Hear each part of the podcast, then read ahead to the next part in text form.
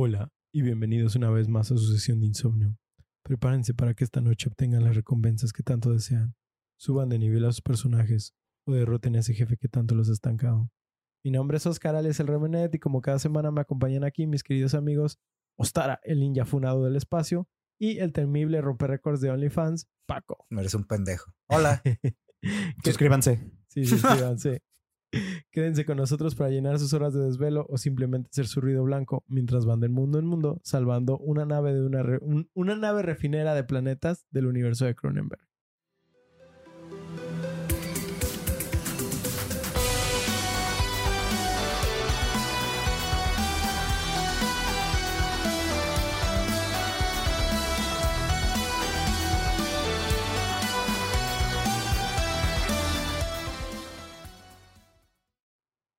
La tenía que cagar en la in- intro, ¿verdad? La- Pero-. No te preocupes. Y pues tengo que decir, es Halloween. Hey, this Halloween. This is Halloween. Halloween. Halloween. Halloween. ¿Has escuchado la, la, mm, De Kingdom Hearts. Sí, esa es la versión que yo conozco. la de Kingdom Hearts? Sí.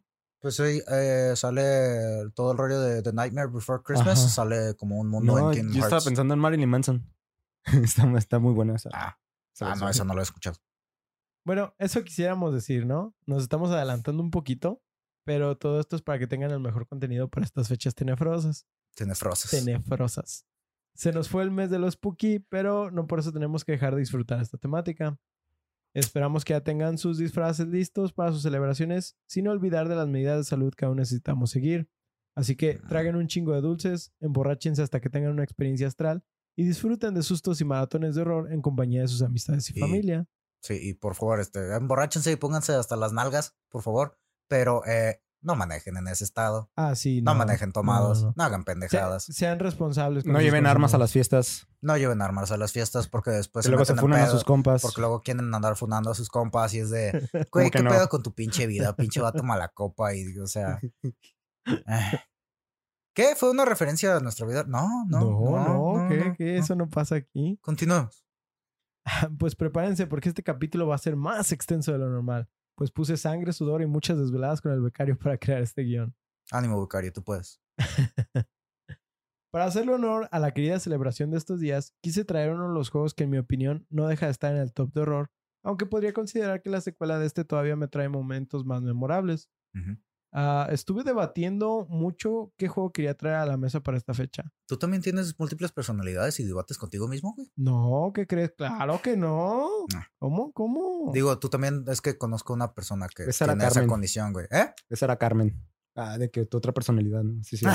Baboso. no soy yo, fue Soy Patricia. Patricia. Ah, pues estuve debatiendo qué juego quería traer a la mesa para esta fecha, ¿no? Siento que hay un sinfín de títulos que he tenido el gusto de experimentar con esta temática de horror que quisiera haber traído y solo por darles una mención honor- honorífica comentaré que, eh, cuáles estaban entre ellos, ¿no? Eh, el primero es Cold Fear, un juego al estilo de Resident 4 que también está considerado como los Resident Clones. Eh, precisamente por esta desgracia fue que terminó siendo olvidado. La verdad es que para mí es una experiencia que supera incluso el mismo Resident 4. que. Ay, ¿cómo se llama ese pinche? ¿Titanfall 2 qué? ¿Cuál verdad, fue el que se chingó? Ah, pues el pinche EA, eh, hablando de EA, que el pinche Titanfall 2 salió casi casi al mismo tiempo que Battlefield. Que se Ah, hizo no. competencia a sí mismo, ¿no? sí, Sí. no, pues güey, te los vendían los dos juntos en un paquete. O no, entonces. De que si comprabas uno te daban el otro. No, es que No, entonces lo sacaron cuando salió otro comp- competencia. a Medal of Honor. No, no, no, no, no, no, no, eso es- no, tú no. te Yo, fuiste muy atrás. yo estoy hablando de que cuando sacaron Titanfall 2, lo sacaron en una fecha muy próxima a otro, perdón, a otro Sí, lanzamiento. A Battlefield de- 1, el no me de la Primera Guerra Mundial, No, según yo. No sé si fue eso o que lo Ujú. vendieron cerca de cuando salió un Call of Duty o algo por el estilo. Y es de. Gracias a eso, Titanfall 2 prácticamente no tuvo ventas. Pues igual le pasó a Cold Fear. li- literal salió. No me acuerdo si sale con una diferencia de un año o menos de Resident 4, pero Ajá. pues no terminó destacando, aunque como yo digo, siento que es una experiencia completamente superior a Resident, ¿no? Mm. Ah, también está el juego de Fear, F-E-A-R, Ah, Ah, sí, muy bueno. Chulada. juego de acción con un No lo antagonista acabé. salida casi de la ficción japonesa. Sí, sí, sí. eh, Una- que- ¿Cómo es? ¿Banshee? Hai. No, no, no, no. Tienen un nombre.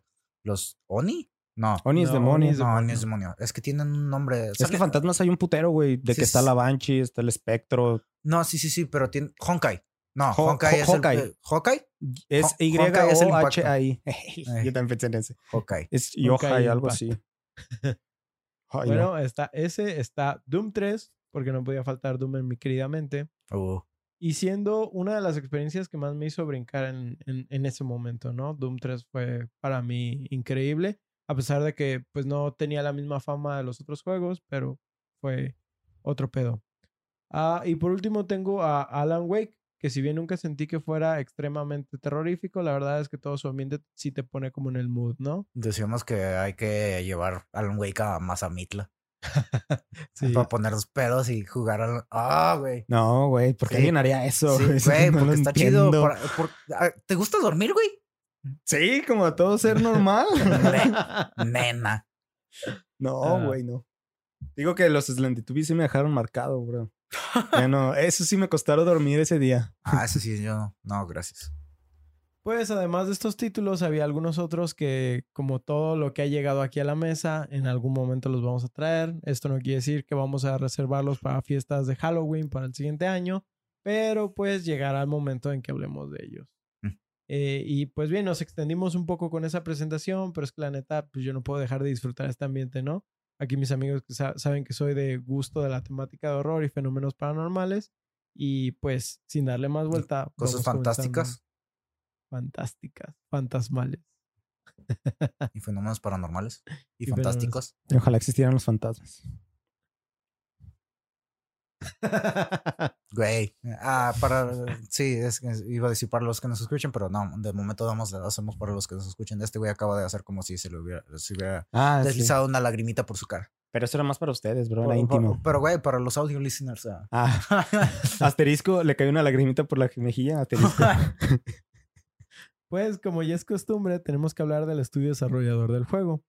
Conocido anteriormente como Electronic Arts Redwood Shores, ah, pero tomando su nombre más emblemático de Visceral Games. El estudio- ¿Shorts o shorts? Shores. De, ¿De de pantaloncillos? playas, de... Ah. Sí, sure. Sí. Ajá. ¿Con ¿Costa? Costa, Ah, no. de costa, ajá. Más Pues emblemático. sí, más como Costa, sí. Tomando su nombre más emblemático de Visceral Games, el estudio californiano subsidiario de Electronic Arts fue fundado en 1998 y empezó como un pequeño juego llamado Future Cop LAPD, lanzado este mismo año. Que sí. Que si bien ¿El yo... pene del futuro? Ah. que si bien yo no jugué no, o no tuve la chance de, de- de jugar este título, eh, la verdad es que por lo que vi en foros a mucha gente le gustó, ¿no? Les mama. Fueron, ajá. A- aparte de, de- este título, La del futuro. tuvieron- tuvieron otros juegos, tanto mayores como menores, este, pero obviamente de los cuales los más renombrados siempre serán la saga de Dead Space. De hecho, tuvieron juegos de los Sims, tuvieron juegos del Padrino y cosas así, pero eh, era como involucramiento. Ajá. Sí, Involucramiento. cierto, el, de, el del padrino es de Visceral. Sí. Qué crazy. De hecho, fun fact, un poquito adelantado a, a- a lo que voy a tocar, pero eh, cuando se empezó a trabajar con Dead Space, eh, el motor que utilizaron fue el mismo para, para hacer el del padrino. Ja. Después, obviamente, hubo muchos cambios, pero, Qué pero crazy. ese fue la, la onda, ¿no? Ese también estaba muy bueno, el del padrino. Yo no lo jugué, ¿No? no. Yo siempre quise jugarlo. También Sí. Mafia, por ejemplo, ¿no? Ah, ¿Jugaron Mafia. esos? Mafia sí. El Mafia jugué el 2 nada más. El 2. Pero dicen que el 2 es el chido. Yo siento que caen en esa bueno categoría de juegos de Close. estilo Grande Auto que la verdad no pierden, pierden mi interés completamente. ¿No eres pues fan del es- Grande Auto? ¿Mm? ¿No eres fan del Grande Auto? Ah, no soy fan de los sandbox en general. Pero- O sea, Pero- sí, sí los juego, pero no, no soy fan. No, no, no es algo que digo, tengo que jugarlo, ¿sí? Por ejemplo, no he jugado Grande Auto 5. Pues sí. mira, juegas Assassin's Creed. Sí, yo, yo sé, o sea, por eso digo, no es que me limito completamente Ajá, a, entrarle. Eh, jugué Red Dead Redemption y se me hace un juegazo. Sí. ¿sí? Pero por ejemplo, eh, es que siento. El mundo de Red Dead Redemption se me hace más abierto que el de, por ejemplo, de Ma- Mafia 2, perdón. Porque en Mafia 2, uno, el mapa es un poco más pequeño y dos, no hay tantas cosas que hacer en el sandbox. Ese juego está más enfocado como a las misiones. Y es, son misiones y his- historia que están muy bien estructurado y muy bien, tienen muy buen diseño de niveles. Eso es lo que está chido de esos. Pues lo que comentaría yo sería que y creo que la diferencia es que en, en Assassin's Creed hay muchas más cosas por hacer, ¿no? Sí, o sea, es hay- un sandbox que neta no recorres 100 metros sin encontrarte algo que hacer. Y en Grand Theft Auto, pues no haces nada excepto las misiones. Creo que iría más en ese punto, ¿no? De que quizá hay más cosas que hacer en ese sandbox, por eso te gustó más. Posiblemente la onda es que yo, por ejemplo, después de jugar uno que otro Grande Auto, la verdad es que me enfadaba estar destruyendo la ciudad y ya no saber Ujú. nada que hacer. Es que te digo, no Ah, tienes mucho que no juegas hacer. misiones. ¿Mm? Eh, ajá, además de Entonces las no juegas misiones. Acabé, por ejemplo, Liberty City Stories. Ah, ok. No se me hizo la gran cosa. Jugué Ah. Grande Auto 3. No estaban mal las misiones, no, no, no, no Ujú. digo eso. Solo eh, entran en una categoría en la que mi interés no está ahí. Ok, claro. sí, sí, sí. Sí, o sea, por ejemplo, no puedo comparar las misiones de Assassin's Creed con las de Sí, Grande mane- Auto. maneja punto A man- a punto B y dispara raza. Es- Ajá. Ok, entiendo. Repite. Es, es como Paco con Monster Hunter. Ah, ándale. Simplemente Paco no se puede meter a ese ciclo. En fin. Continuamos Eh, antes de que te Mientras deprimas. tanto, los Tara que jugó todo eso. Estás bien pendejo. Rayos. Pues, en una época donde la mayoría de los juegos estaban siendo copycats del sistema de disparos a coberturas y donde el mercado de horror ya tenía muchos años pudriéndose en algún rincón del universo, Visceral decidió arriesgarse con la visión que tenían de este juego. Siendo trabajado originalmente para la primera Xbox, si ustedes saben, Wow. Esa caja gigantesca negra llena de gloriosos recuerdos excepto para AMD, Yo tuve una. tuviste, yo, pues yo también tuve uno, tú tuviste uno, ¿no? Ah, wow. Super pirateados, pero los tuvimos. Ah, yo claro. no.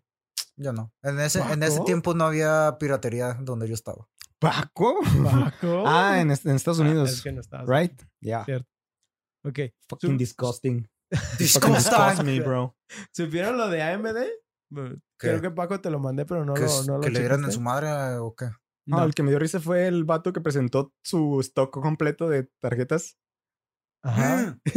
El, la imagen que nos mandaste de este. Ay, se me fue el nombre, pero el CEO de Nvidia que muestra todo su stock de la De 3080 y es nada más una tarjeta. saca, de que cuando hicieron el video de anuncio. No, no, no, pero lo que pasó con AMD Ajá. es que cuando el Xbox estaba siendo todavía producido, o apenas en producción más bien, Ajá. por Microsoft, el día que tuvieron la presentación, ¿sí? Se les O sea, crasheó. to- todo, todo estaba siendo trabajado por AMD. De hecho, los últimos nueve días fueron un infierno porque les dijeron así, necesitamos esto.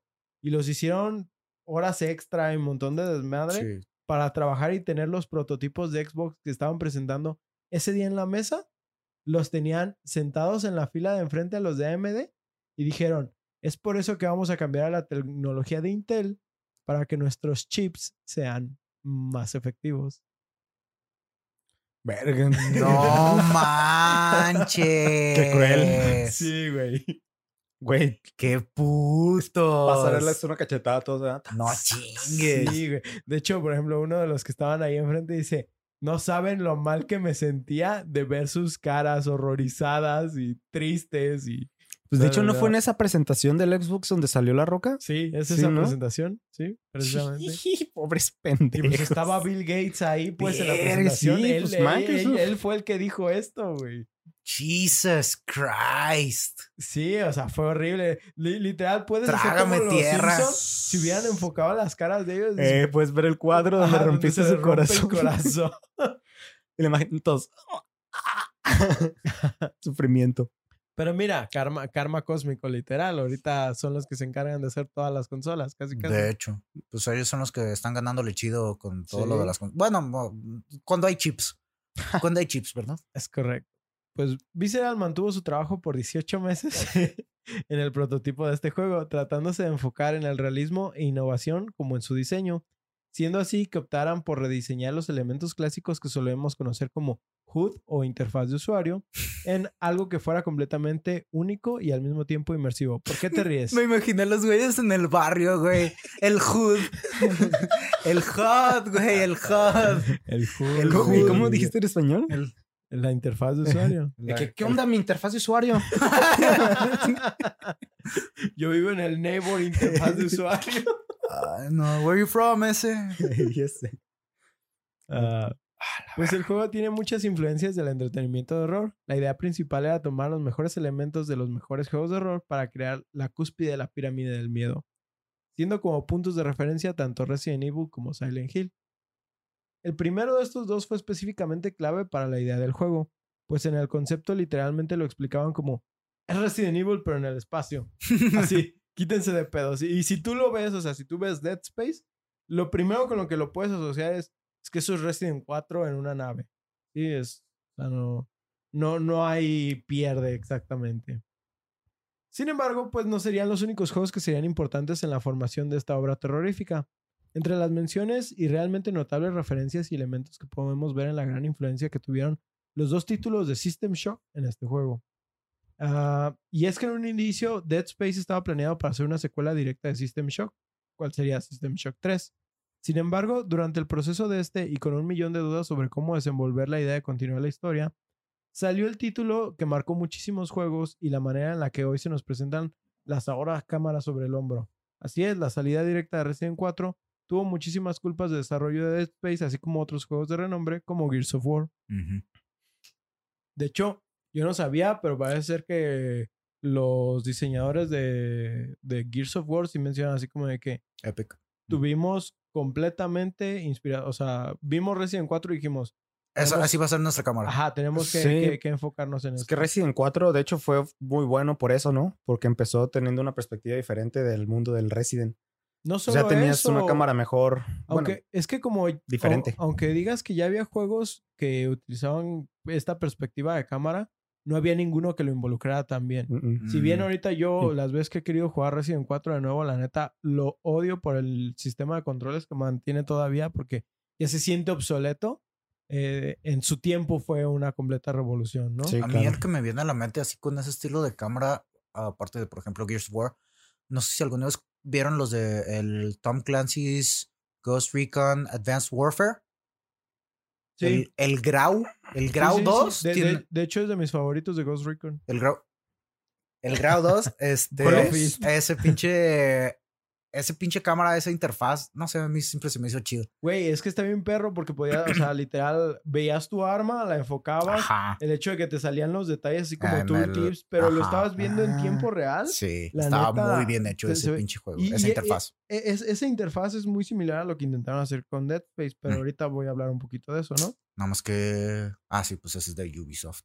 Sí, no, no les quiero adelantar mucho de los otros juegos de Resident y System Shock porque pronto tendremos más información de ellos.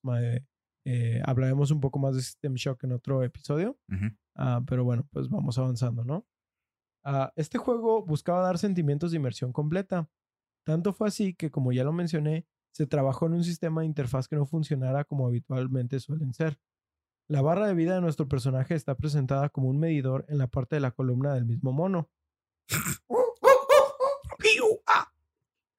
La munición solo la podemos ver al apuntar nuestra arma. Sin embargo, solo seremos capaces de ver la munición actual del cartucho, más no to- la total que tengamos en el inventario. Oh, ok. Ya, ya, ya, ya, ya. Esto Sí. me suena como metro. Of cuenta, horrible. El, Bien culero. el- el modo este, ¿cómo se llama? Ah, Hardcore Ranger. Ranger. Andaba buscando la palabra Ranger. De- recuerdo la primera vez que intenté jugar Metro en, en- en modo Ranger Yo sí lo jugué. y que no sabía que ni siquiera te salían como los tooltips de cuando te acercabas a las llaves para abrir las puertas. Sí, que no te sale absolutamente nada y es totalmente intuitivo y eh, fuera de cosas, o sea, sí está bien diseñado, pero ah, para de entrada acostumbrarte es de ah, te tienes que mentalizar, si te tardas un Ah, ratito. sí, güey, no, es que es otro pedo. Yo me acuerdo que al principio me quedé como dos horas sin saber qué hacer en un momento que tenía que abrir una válvula. Ajá. Y yo estaba así, güey, ¿qué me dijeron? Sí, es de esos que sí, te, sí tienes que estar poniendo atención bien a cuál es tu objetivo actual. Porque, o sea, si tienes un, un diario, pero a la vez, ok, tengo que ir acá y tengo que hacer esto. Pero ¿dónde lo voy a hacer? Ah, la cosita dorada que te indica dónde está, tienes que estar muy cerca de ella para verla. Sí, no, es, es otro pedo, ¿no? Ah, pero bueno, para esto, pues para poder ac- acceder y ver la munición, es necesario ver el menú en tiempo real, que nos mostrará los espacios que estamos ocupando, pero que sin duda puede llegar a ser arriesgado, considerando que al revisarlo no pausamos el juego. aunque podemos agregar que al menos si tenemos forma de pasar del juego, dándole un aire de salvación a más de alguno, eh, que la neta sienta que Sí soy. se lo está Sí comiendo soy. la presión, ¿no? Eh, mira, eh, yo pienso que hacer eso, por ejemplo, lo de la barra de vida que esté en tu espalda y que no se vea la munición o tu arma en la pantalla en ningún momento, era bastante inmersivo para el juego porque todo el tiempo estabas viendo el juego, ¿sabes? Nunca te preocupabas por ver la vida, por ver cuánta munición, estabas preocupado que no te saltara un pinche monstruo de la nada, ¿sabes? Sí, Sí, eh, estabas más concentrado en ver. Es que, es que pasa como en los MMO, ¿no? O incluso en los MOBA. Llega un momento donde no Hay sabes ni dónde está tu personaje. Mm. Hay tantas cosas en, en la pantalla que pierdes interés. O sea, no interés, pero realmente dices, ah, es un cagadero. Y ya. Sí, ya ni lo piensas. Ya, ya, exactamente, no lo piensas. Pero Dead Space quería que te enfocaras en lo que de verdad importaba, ¿no? No, no, en lo no. que te asusta. Ajá, sí. Sí, sí, en sí. el susto que te Pues sí, metiendo. es parte de toda la ambientalización que le dan. O sea, es parte de, es no romper la tensión. Porque si tú le pones pausa, tú abres un menú, tú pones algo que con lo que estás familiarizado, te sales de. Y al momento de que tú te sales de, entonces tienes chance de calmarte, tienes chance de que te, se te tranquilice un poco el ánimo. Pero este ¿El juego lo que busca. o el ano? Ajá, también, las dos cosas, güey. Te se da, afloja, chance, se afloja. se- te da chance de parpadear, güey. Y ya cuando digamos, si regresaras del menú es ya te mentalizas a que le vas a seguir. No, este es constante. Estrés, estrés, estrés, estrés. Y ya no se está moviendo. No, sí se está moviendo. Ah, ya, No, ya y realmente, ya que estabas en los últimos, o sea, que, o que estabas en una, en una misión muy difícil y así, que neta era velocidad, apurarte, disparar, sobrevivir, que le ponías pausas y era de. A ver, a ver. Sí, pues yo así lo hago con los juegos de terror. ¿Qué? ¿De quién? ¿Qué? Pues miren, este, eh, para mí no fue la primera vez que yo experimentaba un menú de, de tiempo real. Eh, no, pues el, hay varios. El primer juego donde yo experimenté esto fue Resident Evil Outbreak. Oh. Y la neta, no, no, no te suena. No Ok. ni idea. Pequeño paréntesis, pero ahí va. Capcom tenía planes de diseñar eh, unos juegos que ah, se aprovecharan de toda la interfaz de internet que tenía el PlayStation 2, ¿sí? Se, se hicieron tres juegos bajo estos conceptos. Uno de carreras, que no me acuerdo cómo se llama, es algo de... Crash Team Racing. no, es, algo de racing. No, no, no sé qué chingados, Ujú. pero X. Ah, el otro era Resident Evil Outbreak, que era incorporar las mecánicas de Resident Evil, pero en un entorno donde pudieras jugar con hasta otros tres jugadores. Y la neta estaba muy interesante, porque los capítulos eran como de, no sé, a lo mucho 40 minutos. Y tenías que darte prisa, no tenías mucho inventario, podías compartir cosas de, de tu inventario con otros jugadores y la chingada. Eh, y, y estaba muy enfocado como en la cooperación, ¿no? Y el último juego de estos es Monster Hunter. ¡Cuchín! Sí, cochino. Órale. Pero bueno, ah, como digo, eh, Resident Outbreak fue el, el primer acercamiento que yo tuve a un menú de tiempo real, el cual lo odiaba precisamente porque yo estaba acostumbrado a pausar mis juegos. Sí, yo el único, bueno, de los únicos que sí me acuerdo de que puedes po- todavía mover tu mono dentro del menú de pausa era en el Fallout, en el Fallout, hoy nomás. En el Fable 3 creo que era. Hable. Que podías No. entrar a otro, eh, que en sí el, el menú de pausa era un, como otro nivel. Tú le ponías pausa y Sí, Se te volteaba el juego. ¿no? A Ajá. otro lado. pero pues ah, técnicamente se hizo una pausa porque pues sí detiene la acción. Pues es en el 3 en donde al hacer la pausa te teletransportaba al Sí. salón, ¿no? Y que tenías las armas y todo eso y que al fondo estaba tu pila de oro que ibas ahorrando. Ajá. Que hasta ajá, que ya eras millonario podías alcanzar el cofre que estaba hasta arriba. Sí. Yo Fable solo lo jugué realmente el 1, así que no. No, la neta, yo sí soy fan de esos. El güey, estaban 2 muy está buenos. muy bueno. El sí. 3, por lo general, a la gente, no sé, por alguna razón, como que no le gustó. Yo, en realidad, el 3 no me acuerdo que esté tan malo como la gente dice. Sin embargo, cabe, cabe mencionar que yo no me acuerdo del 3 muy bien. Mm, Así que quizás es- ese es el problema que tiene el 3, que es más olvidable. Ya. El 2, pues Mira. no sé, yo me acuerdo más. A mí lo que me gusta de Fable es su modo de hacer el moral system. Fable. De Fable. De Fable 3. Fable, puta madre. Ajá. que, güey, eh, ahí, ahí no era como de decisión. Bueno, sí era decisiones obviamente todo el tiempo, pero tu personaje iba cambiando poco a poco. Ah, sí. O sea, de que gradual. si eras malo, era, era bien gradual, no era un cambio de que, ah, tuviste el final malo y te transformaste, no, de que poco a poco te vas haciendo un demonio, te Pe- van saliendo pero alas, ojos rojos. Desde Fable, ¿no? Sí, desde el primero, pero te Mm. digo, me gusta esa, ¿cómo se dice? Esa saga. ¿Eso dinámico? Ajá. Por Pues, eso, nunca porque es bien gradual, bien sutil, de que incluso tu espada cambia, ¿no? ¿Nunca De que jugaste- si eres bueno se ilumina y así. ¿Nunca jugaste Knights of the Old Republic? No. Ese también, ¿También? tiene ese sistema de que conforme te vas haciendo más hacia el lado oscuro, te vas haciendo más pálido y cosas por el estilo. Está chido. Ah, ¿cuál? Creo que. Creo que el de The Lost Jedi, el vato que es malo, del- No. el que se hace malo, el que se hace bueno. El malo que se hace bueno. Creo que en ese también hacen ese tipo de dinámicas de que te vas haciendo más con las venas y los ojos de Sid y, y esas mamadas. ¿Cómo se llama? The, Force Unleashed. The Force Unleashed. Pinche juegazo también. Chulada. Chulada. Sí, sigamos, sigamos. Continuando con EA, precisamente. Sorry, sorry, pero está bien. Este, pues hay más elementos de esta interfaz que pudiéramos sacar a relucir, pero una que termina siendo clave a la hora de generar la inmersión es el de las pantallas en tiempo real. Esto es que Dead Space no tiene cutscenes. Todo el juego se vive a través de la cámara sobre el hombro de nuestro personaje, y cada vez que se necesita brindarnos de alguna información sobre lo que está pasando en la historia, nos llegan una especie de llamadas holográficas que no interrumpen el flujo de nuestro juego, mientras nosotros seguimos rompiendo cajas como locos o corriendo de enemigos. ¡Ay, Estas llam- Estas llamadas y audio logs se reproducen para darnos más contexto a la situación, que precisamente también te sacan un pedote. Sí. La, de, de- de- de la nada tú estás acá haciendo el tango, rompiendo unas cajas en el suelo y de la nada ¡Shink! Isaac, necesitamos que... ¡Hijo de madre! Toca, toca, cabrón, antes de.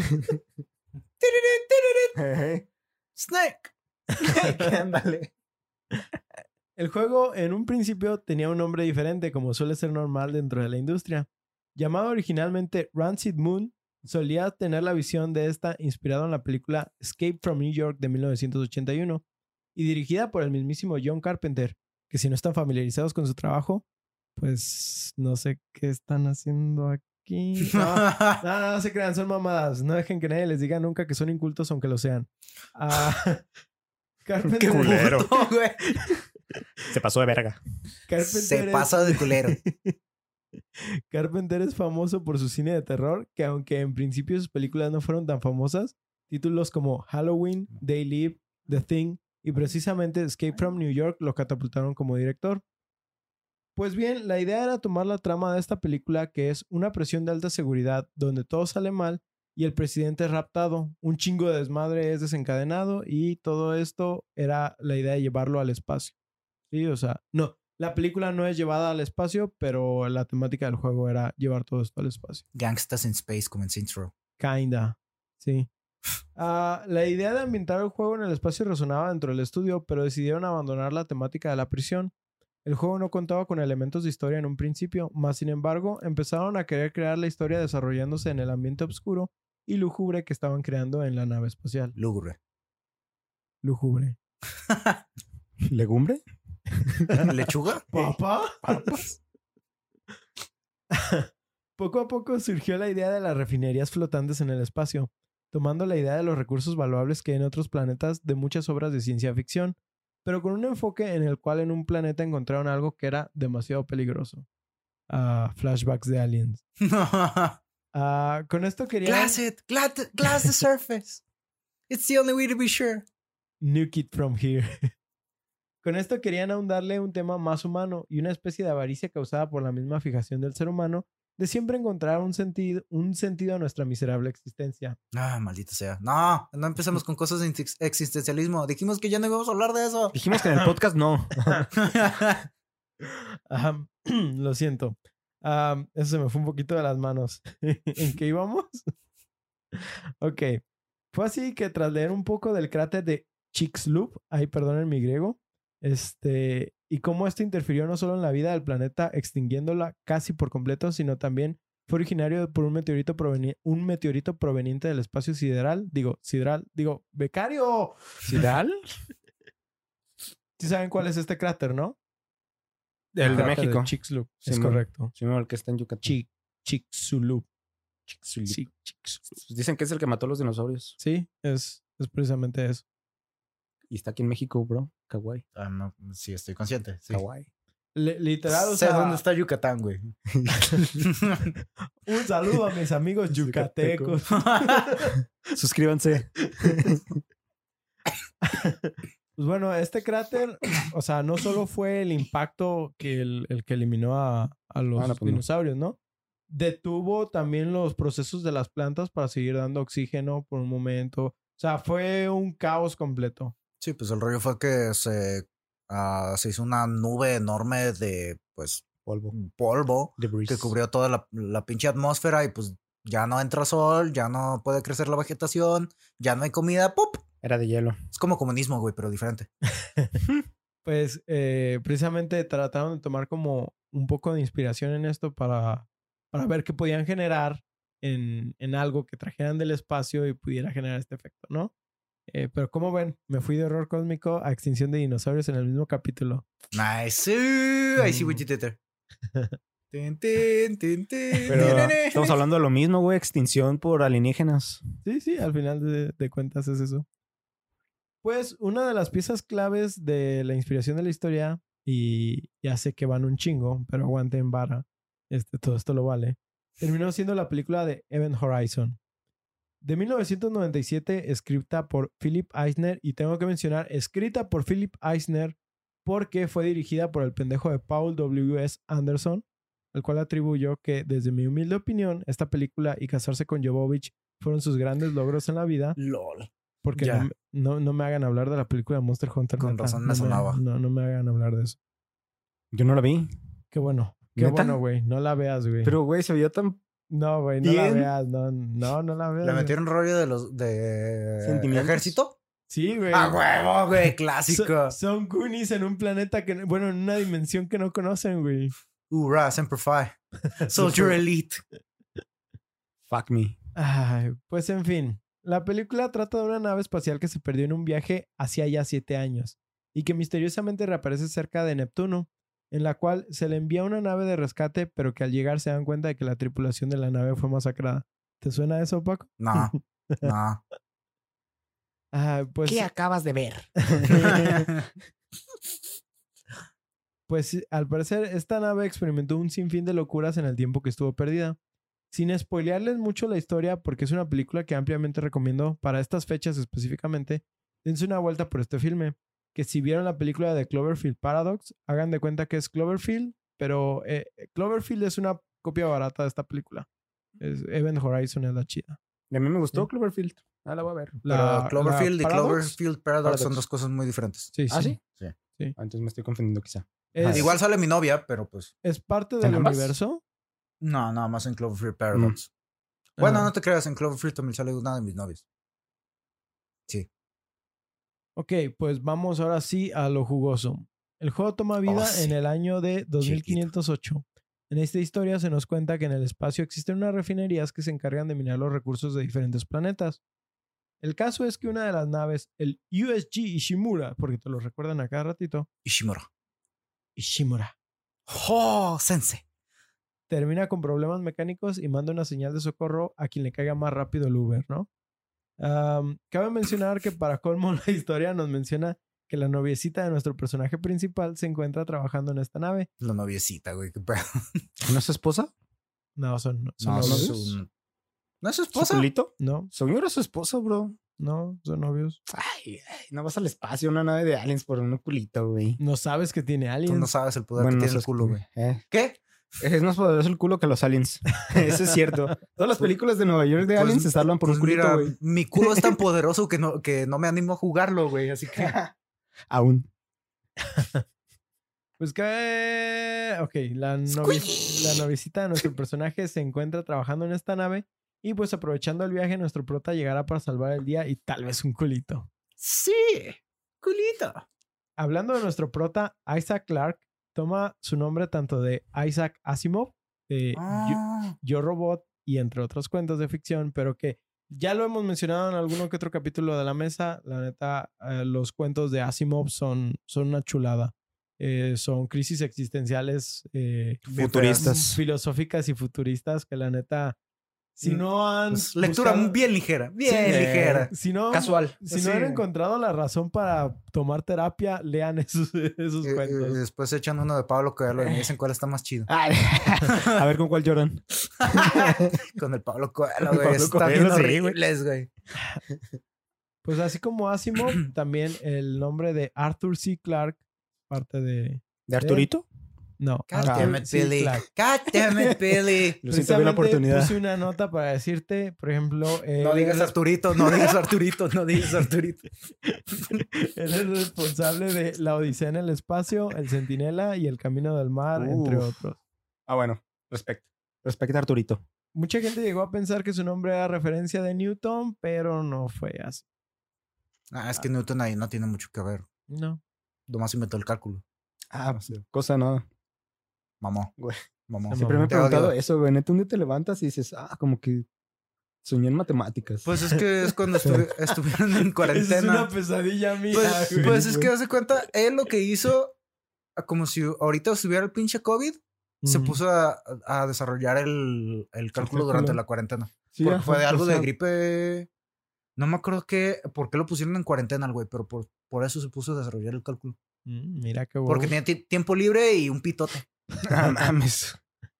Pues hablando de nuestro prota, Se pasó él de verga. es un cuarentón, ya casi llegando al quinto piso, y parte del temerario grupo de protagonistas silentes, que al parecer tienen, tienen esta característica para poder representar al jugador más adecuadamente. Sin embargo, nunca he visto yo que esto funcione en mí.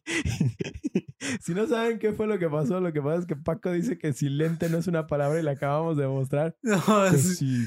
no, es, es que te mamaste con silentes. Sí. Es- eh, va a ser la palabra del día, así que cada vez que. Y entonces así fue cuando nu- nuestro protagonista. Silente. Sí. Ah. Ahí se me ocurrió una pendejada ya. Sigue, sigue. Pues curiosamente, y a diferencia de la mayoría de los personajes silentes de esta clase de entregas, Isaac no tiene ningún entrenamiento militar ni con armas. Sus experiencias son realmente de trabajo y académicas, siendo este un ingeniero especialista en sistemas espaciales.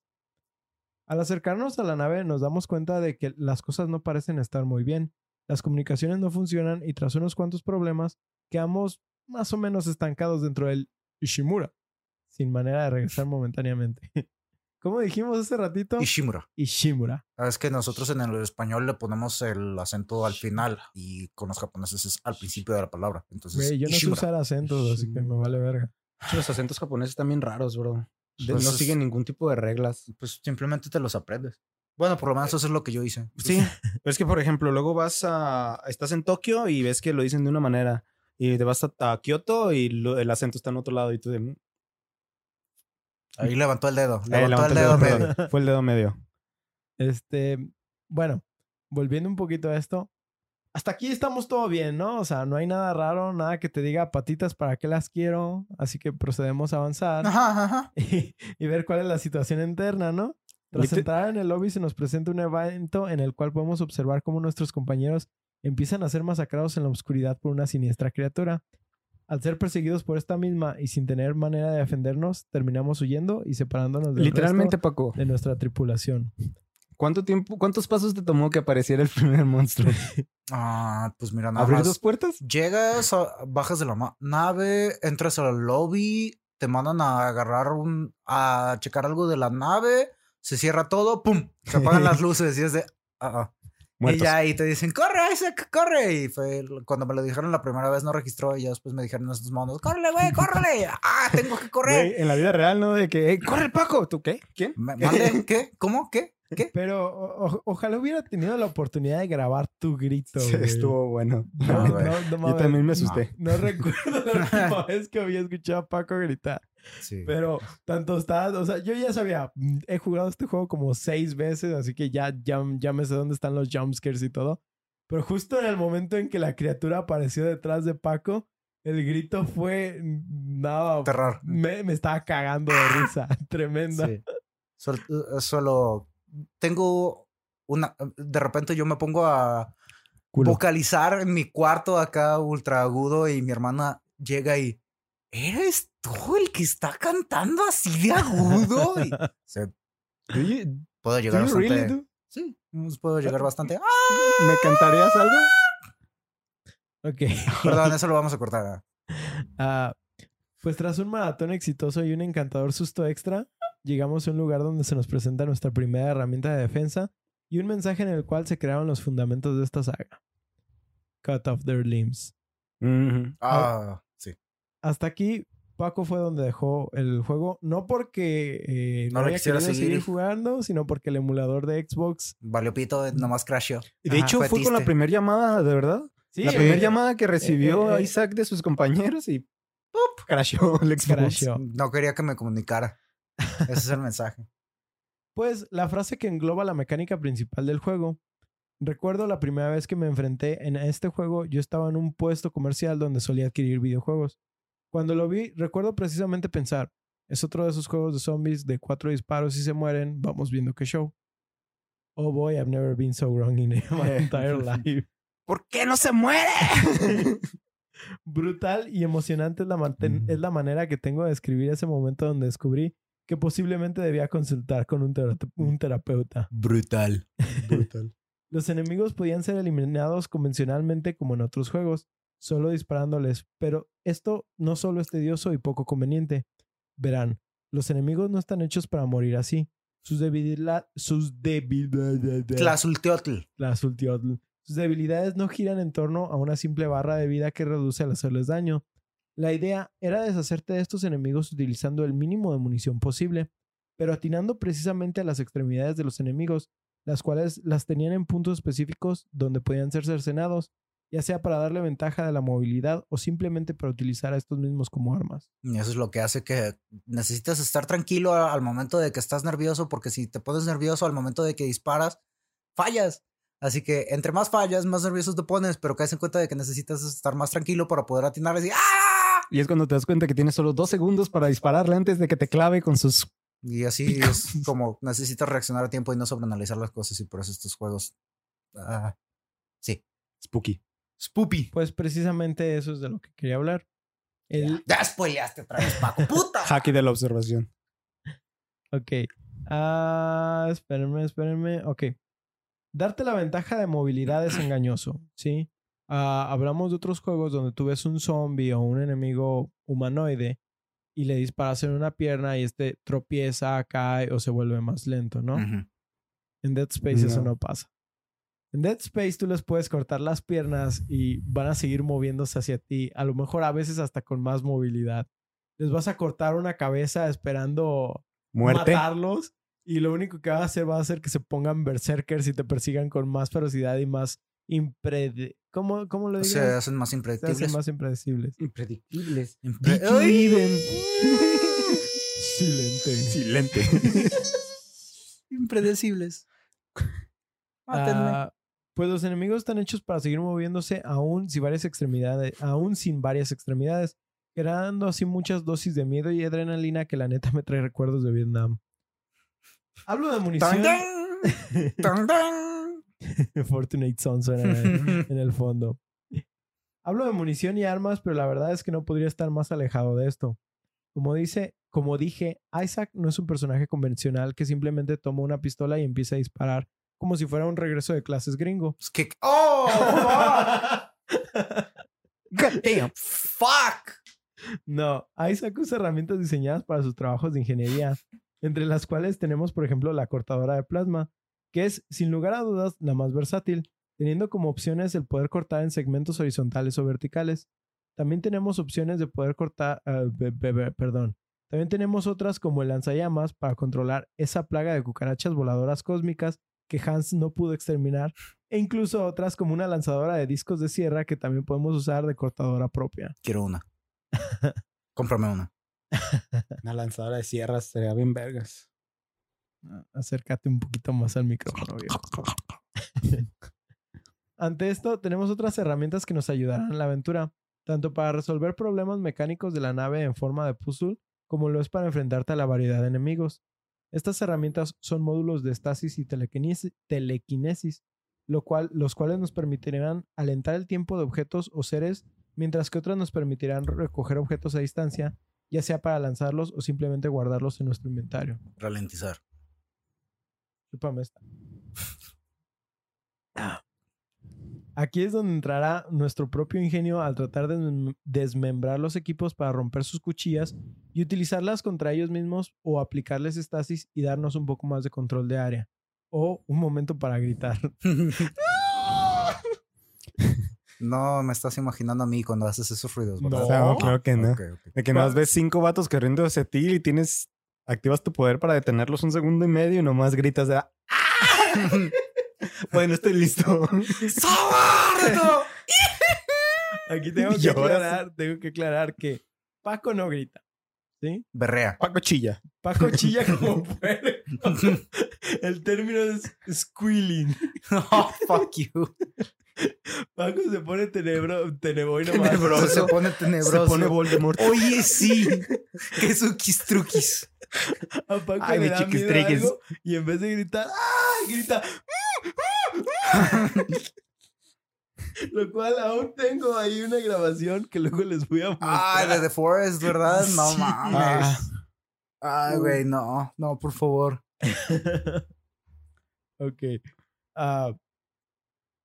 Bruce, Bruce, Bruce, Ah, Bruce. espera, Pues todo esto está girando alrededor de cuatro temáticas principales. La primera, siendo la idea de salir vivo del Ishimura con los miembros de tu propia tripulación, mientras ellos te guían en reparar lo necesario para salir de ahí. La segunda es la historia de encontrar a Nicole, la novia de Isaac, dentro de la nave y rescatarla. La tercera es entender la unitología y, los, y cuáles son los planes que tienen de, para todo lo que está ¿La pasando. qué? La unitología. Ah. Ahorita voy a explicar un poquito más de. ¿De Unimón? ¿Qué? Y la cuarta, y para mí más importante, es el descubrir qué fue lo que pasó tanto en el planeta como en el Ishimura. Y ver qué fue lo que encontraron en, en- en este planeta, ¿no? Para todo esto, tal vez lo, lo de la unitología es lo más extraño. Descubrimos que es una religión que está basada en la cienciología actual. Oh. en la cual nos explican que son un grupo religioso que tiene planes para la evolución humana y que no solo tienen un control del gobierno y la mayoría de la civilización, sino que son el centro de lo que está pasando o al menos ellos son los que saben el trasfondo de todo lo que se encontró. Pero no son un culto. No. No, no, no son un culto. No. No. ¿Cuándo una religión ha sido un culto? No, nunca. Luz del mundo. Este enfoque religioso fue llevado al extremo tomando referencia muchas de las acciones religiosas que se han desencadenado y arrastrado al mundo real a muchos momentos trágicos, pero recuerden, cualquier parecido con la realidad es mera coincidencia. Ajá. La, la, es que la realidad no, no suele emular a la ficción y viceversa. Eso no- nunca, nunca pasa. Eso, eso nunca pasa. Es lo primero, ¿verdad? Yum, que yum, cuando yum. pones un juego es lo primerito que te dice de que Este, Este, trabajo fue hecho por un equipo mul- multicultural, multicultural que la- la- diferencias la- la- creencias religiosas. Ajá. Ningún perro fue de... A los únicos eso- perros que, que per- a los únicos perros que lastimamos fueron a los que trabajan para nosotros. A pesar de su apariencia, todos los personajes tienen más de 18 años. Ey, oh, fuck. Pues bien, mientras avanzamos en la nave y exploramos, nos encontraremos miembros de la tripulación, ya sea en forma de cuerpos mutilados o aún vivos, pero completamente locos, intentando suicidarse o matar a otros. Es por esto que para mí encontrar qué fue lo que realmente pasó en esta nave es de los puntos que hace que la historia destaque maravillosamente. Digo, necesito terapia, ¿no?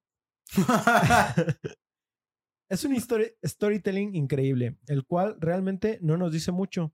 Inspirado en la manera en que George Romero muestra sus películas, se guiaron en su propia filosofía de cuenta, no, ensue- no enseñes. Ah, eso es hermoso. Es tan bonito cuando hacen eso, de que en vez de que te, te den diálogo expositorio, te muestran cómo es que los güeyes sí en realidad son bien chidos o cosas por el estilo. De que, ah, es que este güey es un gran estratega y te muestran que es un gran estratega, no te lo dicen. Mm, similar, pero no, es lo contrario. En este caso, sí. Entonces no es similar. Entonces, ajá. por eso dije same, similar, same, pero same, same, no. same. But different. O sea, sí, pero es no. que aquí es cuenta, no enseñes. Mm, Ah, cabrón, eso es al revés. Es al revés. Sí, Pero bueno, a ver, a voy a dar el ejemplo. ¿cómo? ¿Sí? Ajá. En la película Night of the Living Dead, ¿sí? Sabemos que hay una desgracia en la ciudad por a causa de los zombies. Sin embargo, no tenemos visión de esta ciudad. No Ah. sabemos qué es lo que ha pasado. Bueno, sí, pero, eso es- Pero ya, los ya, personajes nos cuentan sus experiencias. Ya. Y en base a eso, nosotros creamos el mundo en el que ellos han vivido. Sí, por eso similar, pero no. Sí, sí, sí. No, bueno, ahí entonces sí, sí está bien usado porque pues es algo posterior a los eventos que pasaron. Sí, ok, es lo mismo, pero más barato. Never mind. En este capítulo te estoy ganando muchas, Paco. No te acostumbres.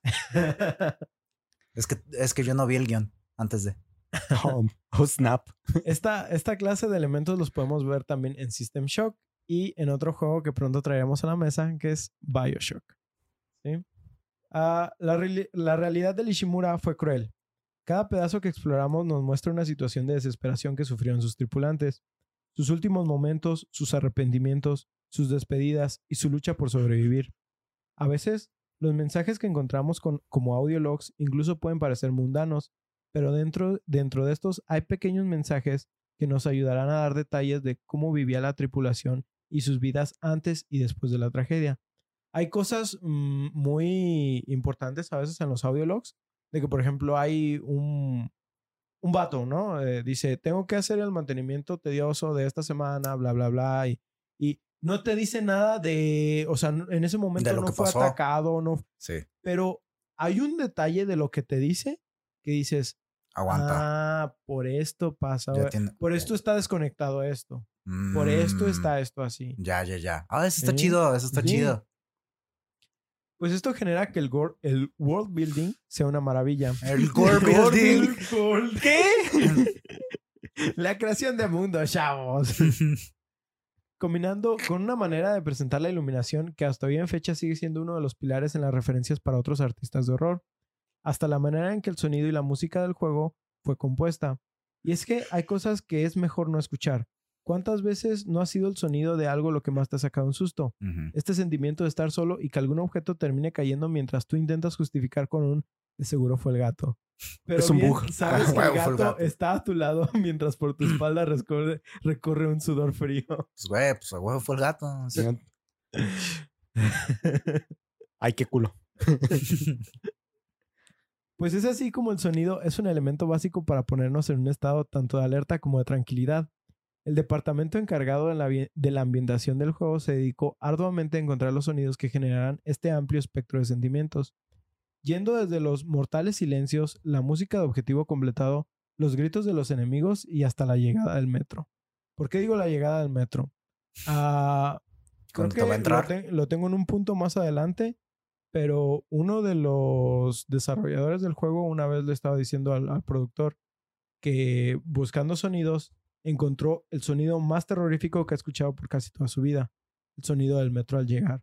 Pues Mm. son choques de metales Sí, sí, sí. que Es a grinding. frenar, ajá, que es un sonido que si tú lo escuchas y lo escuchas constantemente durante todo el juego, te pone los nervios de punta. Pues es como en el de. Ahorita me acordé con eso de que. eh, que es metal contra metal. Es, es que fue como un gruñido así medio raro, como en Supernatural, güey. Mm. De que el morro. Ah, es que después de que se fue, pues escuché al monstruo. ¿Un monstruo? Sí, escuché así como. Como un gruñido, así como muy raro. Y, y después, minutos después en el episodio, ves una pinche carcacha que va avanzando y se escucha el pinche chillido, Mm. rugido raro. Sí, Pues o sea, y, y- y, por ejemplo, en ese momento ellos estaban pensando en una bestia que generara ese sonido, ¿no? Pero a veces cosas mundanas, de verdad. ¿Cu- ¿Cuántas veces un pizarrón no nos ha puesto los, lo- los nervios de punta? No. ¿sabes cuál? Un de bebé. Un bebé llorando o algo así. Uy, ese no mames, me da un chingo de miedo. Como en Left 4 Dead, que salía Ah, la, la Witch. la witch, que se escuchaba así. No mames. Sí. Ay, ay, ay. Güey, Ah, ¿no jugaste el PT? No. No. Horrible. puto juego. Bueno, puto demo. Horrible, güey. No, güey, es que porque dices en eso, güey, no. Güey, la neta está muy vergas. Muy Sí, bueno. sí, se puso muy, muy lo bueno. estuvo muy tengo, sabroso, ahí si güey. quieres jugarlo, ahí lo tengo. Ahí tengo todos los amnesia también en mi Steam y ahí se van a quedar. Ahí también. Ah, ok, ¿en qué me quedé? Perdón. Ay, no, No, güey. no se preocupen. La composición de los niveles, o mejor dicho, el Ishimura, es una bestia claustrofóbica de pies a cabeza. Y lo de claustrofobia no es solo un adorno descriptivo. Aunque encontrarás una amplia variedad de locaciones, los pasillos y las salas de esta increíble nave ayudan completamente con la situación en la que te encuentres. Te mostrarán un nuevo nivel de soledad y desesperación como no has experimentado aún. Y que al ¿Tú final... qué sabes, el- güey? ¿Qué? ¿Tú qué sabes, güey? No me has visto de noche, bro, la neta. That's personal.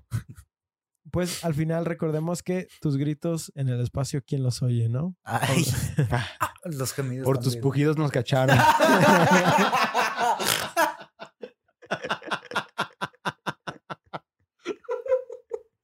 Pero no en el espacio. Estás bien pendejo. ¿Yo qué? Es una rola. Ah, O la de Pamela Chu también esa se pasaron de verga porque eso hizo la gente. Chingues, güey. ok. Y pues, si vas a gritar en cada uno de los encuentros que tengas con estos endemoniados O alienígenas, por lo menos yo sí. pues Dead Space se caracteriza por buscar siempre la manera de sorprenderte, de sorprenderte. Ay, los odio. Esto es debido a que en muchos momentos la acción puede pasar de una incertidumbre sobre si va a pasar algo a que al final no haya una completa certeza. Mm. Esto lo vemos como, por ejemplo, en, otra vez voy a sacar Supernatural. Eh, hay momentos donde tú estás esperando el jumpscare, ¿no? La música te está indicando que va a haber un jumpscare. Eh, lo que estás Y viendo en el momento dices, ahí viene el puto jumpscare. Y de a la repente hora sale de con una mamada. Ajá, de- a la hora de la hora es una mamada y cuando menos lo esperas, jumpscare. Ahí está. ¡Pum! Ujú. ¿sí? Esto lo hace mucho Dead Space generándote expectativas falsas, pero no, como no es constante, o sea, puede que sí, puede que no, nunca estás completamente seguro de qué es lo que va a pasar. No lo que hace que siempre estés en guardia. Mira, güey, pues yo saben que no soy mucho de ir a películas de terror, pero esa, eso me recuerda mucho a una. Ah, mira, también es de los Winchester. Era de la familia que hizo los revólveres, los, rifles. Los rifles. Este, hay una escena en la que haz de cuenta que van a revisar el ático y suben como una cámara y pues estás viendo por la cámara. Entonces empiezas a ver el ático y empiezas a dar vuelta. Esa clásica escena, ¿no? Que estás dando vueltas acá como para sí, ver sí. alrededor y usan te la sale cámara cara. para. Que sabes que te va a salir una cara, güey. Pero haz de cuenta que empieza a dar la vuelta y ya casi va a acabar. Y tú dices, ah, cabrón, qué pedo. Entonces, y en, ¿no ah, nada? en donde empezó, güey, eh, estaba el mono. Y yo, hijo de su puta madre. Y ya le pegué el micrófono. Perdonen. No. Eso. ¿No es en Sirius? ¿En? Insidious. No, no, no, no, no, no. No, no, no es en Sirius. Es esta. Pero es eso, que bajas la defensa, ¿no? Que Ay, no, dices, correcto. ah, ya no pasó nada. Y de repente, hijo de tu puta madre, ¿cómo no? Sí. Pues la manera, en No que fan, los, no soy fan. la manera en que los enemigos se mueven por la nave tiene que ver con el sistema de, ventila- de ventilaciones. Posiblemente no una referencia directa a Alien, pero ahí está el detalle. ¿Mm? Eh, pero aunque tenga, aunque ya tengas identificados cada uno de los accesos que hay eh, de- para estos en el área, no dejarán de sorprendernos ya que cuentan con un sistema de spawneo aleatorio que hará que ninguno de tus gameplays se sienta completamente iguales. Esto quiere decir que, por ejemplo, vamos a estar en una sala. En esta sala hay siete ventilas. Puede que solo tres la utilicen. Pero el hecho de que tienes que pasar por las otras cuatro ventilas sin saber que, que haya un enemigo. Odio estos perros fuego. No, y deja de eso, bro. De vez en cuando pasas por un cadáver y dices, arre, pues ya está muerto, ya está cercenado, ¿no? Ya ves que es pura sangre. Pura madre. Se levanta cuando tú ya pasaste. Ay, yo por eso estos pinches juegos nomás voy bailando, güey. Baile vale. y vale, nomás. ¡Qué bonito pisotón, pisotón, pisotón! ¡Qué bonito pisotón, pisotón, pisotón! Pues como, como les contaba fuera del aire, a eso se le conoce como el tango de Dead Space o el tango de Isaac. Precisamente porque entras a un cuerpo y lo primero que tienes que hacer es desmiembra todos los cuerpos. Sí, es como meterte a un gore thread en 4chan. ¿Qué? ¿Qué? ¿Qué? Desmembra todos los cuerpos. Pues además de estas características, contamos con lo que el juego siempre está buscando agarrarte cuando menos lo esperes, como ya mencionaba Ostara. Siempre creando expectativas diferentes de una parte que buscaron los... Es una parte que buscaron los desarrolladores para que no soltaras ese control. Era siempre mantenerte con la guardia activa, ¿no? Este, Que no lo bajaras. Ajá. Puede que en algún momento sientas que estás solo, pero la falta de audio, por la falta de audio, o porque no parece haber enemigos cercas, pero cuando menos lo esperes, alguno ya estará detrás de ti. Paco, aquí Siempre este, hay alguien esperándote. Qué bonito juego. Y a Qué bonito diferencia, juego. a diferencia de los de Resident, estos cabrones no te gritarán pendejadas en español. Detrás de ti, imbécil. Desde enemigos con relleno sorpresa hasta pasillos con eventos inesperados como Es- el del tentáculo. eso es una- estas- Como cuando voy al baño, güey. Relleno sorpresa. Nomás ¡cabum! Estas decisiones de gameplay elevaron el juego a una experiencia completamente diferente. Ah, voy a hablar un poquito de los necromorfos, que son los enemigos principales de, de, de la Pero sin serie. spoilers, ¿eh? No, sin Nada de spoilers. eso. Ah, los necromorfos. Se levantan, güey. Ah, no, ¡Ah, no! no mames. Están muertos. ¡No! Ok, voy a citar aquí. Los necromorfos son cadáveres mutados y reanimados, remodelados en nuevas formas horribles por una infección extraterrestre recombinante. Las criaturas resultantes son extremadamente agresivas y atacarán a cualquier organismo no infectado a la vista. El único propósito casi de todos los necromorfos es adquirir más cuerpos para convertir y propagar la infección. Algunos creen que son los heraldos de la ascensión de la humanidad, pero en un nivel más práctico son el resultado extremadamente peligroso de la exposición a los enigmáticos dispositivos conocidos como marcadores. A esto se refiere con la marca de Dead Space, que es un símbolo religioso. ¿Sí? Eso suena, pues es básicamente lo que es la evolución, simplemente un organismo intentando por propagarse a sí mismo. Los necromorfos son controlados a través de, los marca- de las marcas por un grupo de entidades conocidas como... Ah, Eso es kind of spoiler. no, es, es parte de... El juego al final y parte del 2. ¿No? ¿No? Bueno. Lo que los Viltrumites, ¿qué? Continuar con los Ah, ¿los Viltrumites. Viltrumites? Ok. El chiste es que tienen una... Sí, así, así. Te, te- te lo resumo. Quito la cita. Que chingas a tu madre. Yo también escuché eso, güey. Ok, los necromorfos comparten similitudes con otras criaturas que aparecen en películas de ciencia ficción, literatura y videojuegos. Estos serían, por ejemplo, que son similares a los xenomorfos de las películas de Alien, en el sentido en que viajarán por los conductos de ventilación u otras áreas donde, en las que trepan en busca de elementos sorpresa. Otro sería, ambas especies también parasitan los cuerpos humanos para poder reproducirse. Ambos llevan el nombre de dos de estos y la última palabra es morph. Los, necrono- los necromorfos son similares a los Flood de la serie Halo Flood. o Halo, Flood, y de Many de System Shock 2. Ah, los tres inf- infectan a otras formas de vida, convirtiéndolas en criaturas no muertas diseñadas para infectar a más huéspedes, y estas controladas por criaturas gigantes compuestas de incontables cadáveres. Los necromorfos también se aparecen a los monstruos en la película de Leviatán de 1989. Eh, en la película, un equipo de minería de las profundidades del océano se encuentra con un mutágeno que puede fusionar, remodelar y reanimar los cadáveres de los muertos. La trama de la película guarda cierto paralelismo con la de Dead Space, que es Martyr. Ujú. Ya se me Ah. antojó ver esa película, suena bien. Así como ambas especies pueden comunicarse con el protagonista humano a través de métodos toscos, eh, las en su manera, pues, a través de las marcas. A putazos. No, ah, sí hay maneras de comunicarse. Ya sé. Ah, ah, bueno, eso eh, comparado con los xenomorfos, ¿no? Curiosamente, ambas especies también usan cadáveres para crear paredes parecidas a las de carne que lentamente consumen el medio ambiente que las rodea. Ah, los necromorfos también tienen rasgos que se asemejan a las formas de vida alienígenas parásitas de la franquicia de The Thing, específicamente la película de John Carpenter y su precuela. The Thing es una forma de vida alienígena que infecta y asimila a sus víctimas en una imitación perfecta del antiguo humano y puede replicar sus rasgos, pero también es capaz de moldear su cuerpo a nuevas formas que le permiten luchar, como un conjunto de dientes en la caja torácica y tentáculos grandes.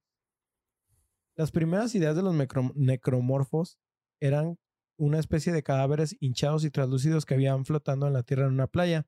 Sin embargo, este concepto se dejó de lado y luego se cambió por su apariencia actual. Actualmente el equipo creativo que creó cientos de conceptos para el aspecto de necromorfos parecieron optar primero por una apariencia de insecto, Sin embargo, decidieron enfocarse más en una apariencia de cadáver hinchado. que luego se convirtió en más humano, ¿sí? Sin embargo, mantuvieron algunas características de insectos eh, para sus, sus formas finales. Esto es, podemos ver que tienen como más Seis extremidades, más extremidades. bracitos. Hay unos que sí se ven como... Salen colmillos extras de la boca. Mm, aparte de eso, se arrastran como insectos Ah. completamente. Las arrastradas. Las arrastradas estas. El término necromorfo es un neologismo compuesto de las palabras raíz necro de la palabra griega necros, que significa muerto, y morfo del griego morfe, que significa forma. Mira. Así, necromorfo se puede traducir al término, al término sinonímico, analizado mitológicamente, forma muerta. Un nombre apropiado. orgulloso, muscular raíz. un nombre apropiado para las criaturas dada su naturaleza. Y pues traje unos facts que probably you don't know. Ah, yo quiero Unos facts. esos. Yo quiero un fac. Yo también. Or because right now I have zero facts. We just fresh run out. ok. Los necromorfos y los cuerpos que encontramos durante toda la nave tienen su grotesca imagen gracias a un montón de fotografías de accidentes vehiculares o imágenes de guerra. Ah, sí, había visto, güey. Las imágenes en el menú mientras empiezas el juego son de una grabación que el estudio tuvo sobre una cabra muerta que compraron y dejaron y de descomponerse mientras grababan. ¿Te acuerdas lo que dijiste que se veían como venas y cosas Ajá, así? ajá. Es una cabra descomponiéndose. ¿Pero qué parte? Se veían como tripas. ¿Sí? Todo. O sea, estás viendo una. De hecho, en segmentos puedes ver que acercan al ojo y cosas así. Ja. Qué banda tan bizarra, ¿no? ¿Por qué no le dice a alguien, oye, güey, me dibujas una cabra muerta? La música del juego tiene mucho subtexto, al igual que, eh, que el mismo juego. Es así como, por ejemplo, para el tema principal del prota se trataron de usar acordes específicos, logrando así estos formar palabras como dead, que sería D-E-A-D, D-E-A-D, que sería re, mi, la, re, que si bien en español no significa nada, pues en inglés forman los caracteres de muerto. Tin, tin, la ornitología es una parodia de la cienciología, como lo mencioné anteriormente, pero incluso tomaron inspiración en sus propagandas para crear arte dentro del juego.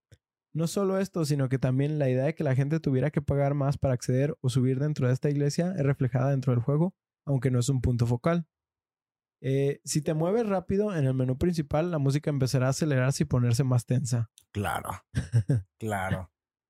Eh, originalmente iba a haber un necromorfo conocido como una trampa de moscas o fly trap, el cual simplemente buscaba esconderse en los techos y si te acercabas lo suficiente te atraparía como una especie de tentáculo Como el. hasta tu muerte. Mm. Similar a las trampas de Half-Life que incluso vemos en Deep Rock. Galactic. ¡Yay! ¡Güey, me agarraron! ¡Me agarraron! ¡Ayuda! ¡Ayúdame! ¡Güey! Qué, ¡Güey! qué bueno que hay maneras de deshacerte de eso, porque en Dead Space yo, yo pienso que más bien lo quitaron porque no había Iba a ser forma una de- mamada, de güey. detectarlos. No, recuerdo las animaciones, o sea, porque las he visto en foros de así, de cómo salía el vato y te clavaba. Pero no, en el juego no estaban, ¿verdad? Ahorita No. que lo pienso, nunca No, los no, vi. Nunca llegó. Perdón. Tripeado. Pues qué bueno. Ya sé. Imagínate fin, sin Instadead. Pues sí, es ¿Qué hacías? ¿Ver nada más cómo te ejecutaban y guardaste hace media hora? Pues de cierta manera es como en el de Alien, que de repente nomás, si no te está, si no estás poniendo atención a si está cayendo baba o no de una de las de las ventilaciones, pues ahí ya, rip. ¿Neta? Sí. Pues en Half-Life, o sea, por ejemplo, si tenías la opción de que cuando te, cuando te atrapaban, este, sí podías dispararle, pero si no eras rápido o no traías un arma De buen daño. Eh, te la ibas a pelear. Ahora, también tenías que considerar que esas madres por lo general estaban súper altísimas y tenías fall damage. Ay, no mames. Entonces, Nice. O sea, te agarraban y. que- Era apurarte, era apurarte o ajá, sí, morir. eh, era como de que, ok, si me mata esa madre o me mato yo, ¿qué Ujú. es más poético? ¡A huevo, lo loca! ¡Puta madre! ¡Me la pelas, te maté! En fin, Dead Space terminó lanzándose el 13 de octubre de 2008, vendiendo para noviembre un total de 193 mil unidades, que aunque no pareciesen muchas, logró ser de los únicos juegos de Electronic Arts de estar entre los juegos de nueva propiedad al entrar en top 10. Es justo lo que iba a decir, de que para hacer una propiedad nueva y haber vendido así, o sea, está muy, muy bien. Y de hecho, también otra cosa, lo sacaron en buena fecha. Sí, en octubre. De hecho, hace poco tuvimos eh, su El aniversario. aniversario. vamos a decir. Ah, para diciembre, eh, las ventas mejoraron. Eh, se logró un total de 421 mil unidades, que estamos ¡Guau! hablando de mucho. Eh, y esto garantizó poder trabajar en una secuela, eh, pero para ser más concretos, para 2009 se estipula que se habían vendido más de un millón de unidades. ¿Sí? Nice. pues, es- es muy Nice, nice. Para julio de este año se nos fue revelado, este año 2021, por si lo escuchan en algún otro año que no tiene sentido, pero bueno, Ah. se nos fue revelado que hay un remake en proceso del juego por parte de Electronic Arts. Si bien se ve prometedor con lo poco que han mostrado, habrá que esperar para ver si está a la altura del original. Más para todos los fans de la saga como yo, en la- la- no es la única opción que tenemos cuando de Dead Space se trata, pues tenemos a Glenn Schofield o Schofield, no, no sé cómo se pronuncia. ¿Cómo se escribe? S-C-H-O como el revólver? Field. Scofield. Scofield. Trabajando en lo que parece ser un sucesor espiritual de la saga, anunciado para salir en 2022. The Callisto Protocol, ambientado en una luna de Júpiter de nombre Callisto en el año 20 2320, El juego requerirá que escapemos de una prisión de alta seguridad mientras descubrimos de los secretos que esta revela. Uh, Lo cual se nota que nunca se le quitaron las ganas de, de hacer esa Sí. prisión en el espacio. pausa, pausa. ¿Es una prisión en el espacio llamada Calisto? ¿O qué? ¿Qué? No. La luna de Júpiter se llama Calisto. Ah, ya, y ya, El ya. juego se llama The Calisto Protocol. Ya, pensé que decías que una estrella llamada Ca- Calisto y me quedo, hijos de perra, como en la mitología. Ah, existe un tráiler de este juego, pero sin nada de gameplay, así que esperémoslo pronto eh, para ver cuál es la siguiente obra de este maestro del horror, ¿no? Ah, no sé si ustedes tengan algo que agregar a este punto, memorias que tengan del juego, eh, experiencias. Pues yo me cagué hace aproximadamente una hora y media, así que fue muy divertido.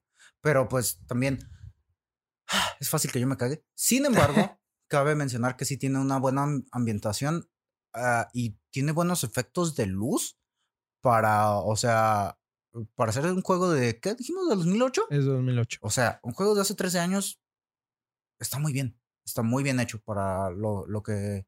Para la tecnología. de- Como estaba limitada la tecnología de su tiempo. Estaba muy chido.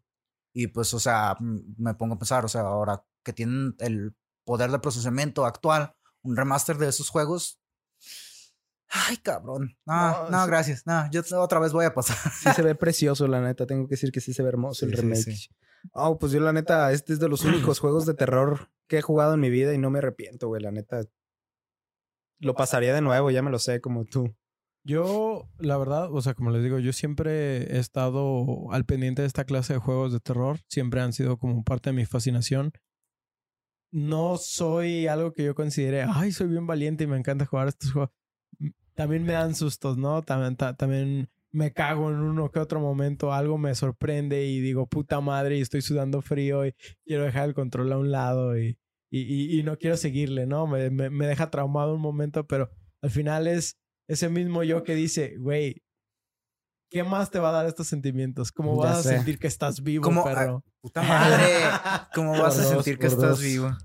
Es lo sí, que de yo hecho, iba a decir. justo, justo, creo que justo ese sentimiento como de, como dices, del frío en la espalda y de los nervios era lo que te motivaba a continuar, ¿no? A decir otro, al siguiente checkpoint, chingue su madre, a Es- ver qué pedo. Es que es parte del todo el rollo, así como el pinche masoquismo humano que tenemos de buscar sensaciones y sentimientos nuevos. Que a Eh, fin de cuentas, o sea, el miedo y la tristeza son parte de todo ese pinche espectro, así que muchas veces es de. Te pones a ver pinches peli. O sea, de, es de. Estás triste por algo que pasó en tu vida y te puedes escuchar pinche música acá, güey, para terminar de cortarte las perras venas. Panda. O cuando. Ay. O cuando. o, o cuando de que. Ah, estoy muy tranquilo en mi vida y muy bien. Deja, pongo algo que me estrese. Y es de. Déjame por- jugar Dark Souls. ¿Por qué? Porque pues es chido, es chido descubrir cosas nuevas y pues el miedo es una de esas cosas que también si está muy bien desarrollado, es si está bien hecho, eso es algo muy chido. Es disfrutable. Muy ¿no? disfrutable, sí, esa es la palabra, gracias. También siento que tiene este factor de reto, ¿no? El hecho de retarte a ti mismo de decir culo si no lo pasas. al siguiente cuarto, Ah. ya casi Güey, yo en el Resident Nivel 7. chef. No lo he jugado, no me spoilees. No, no, no. Lo tengo que jugar.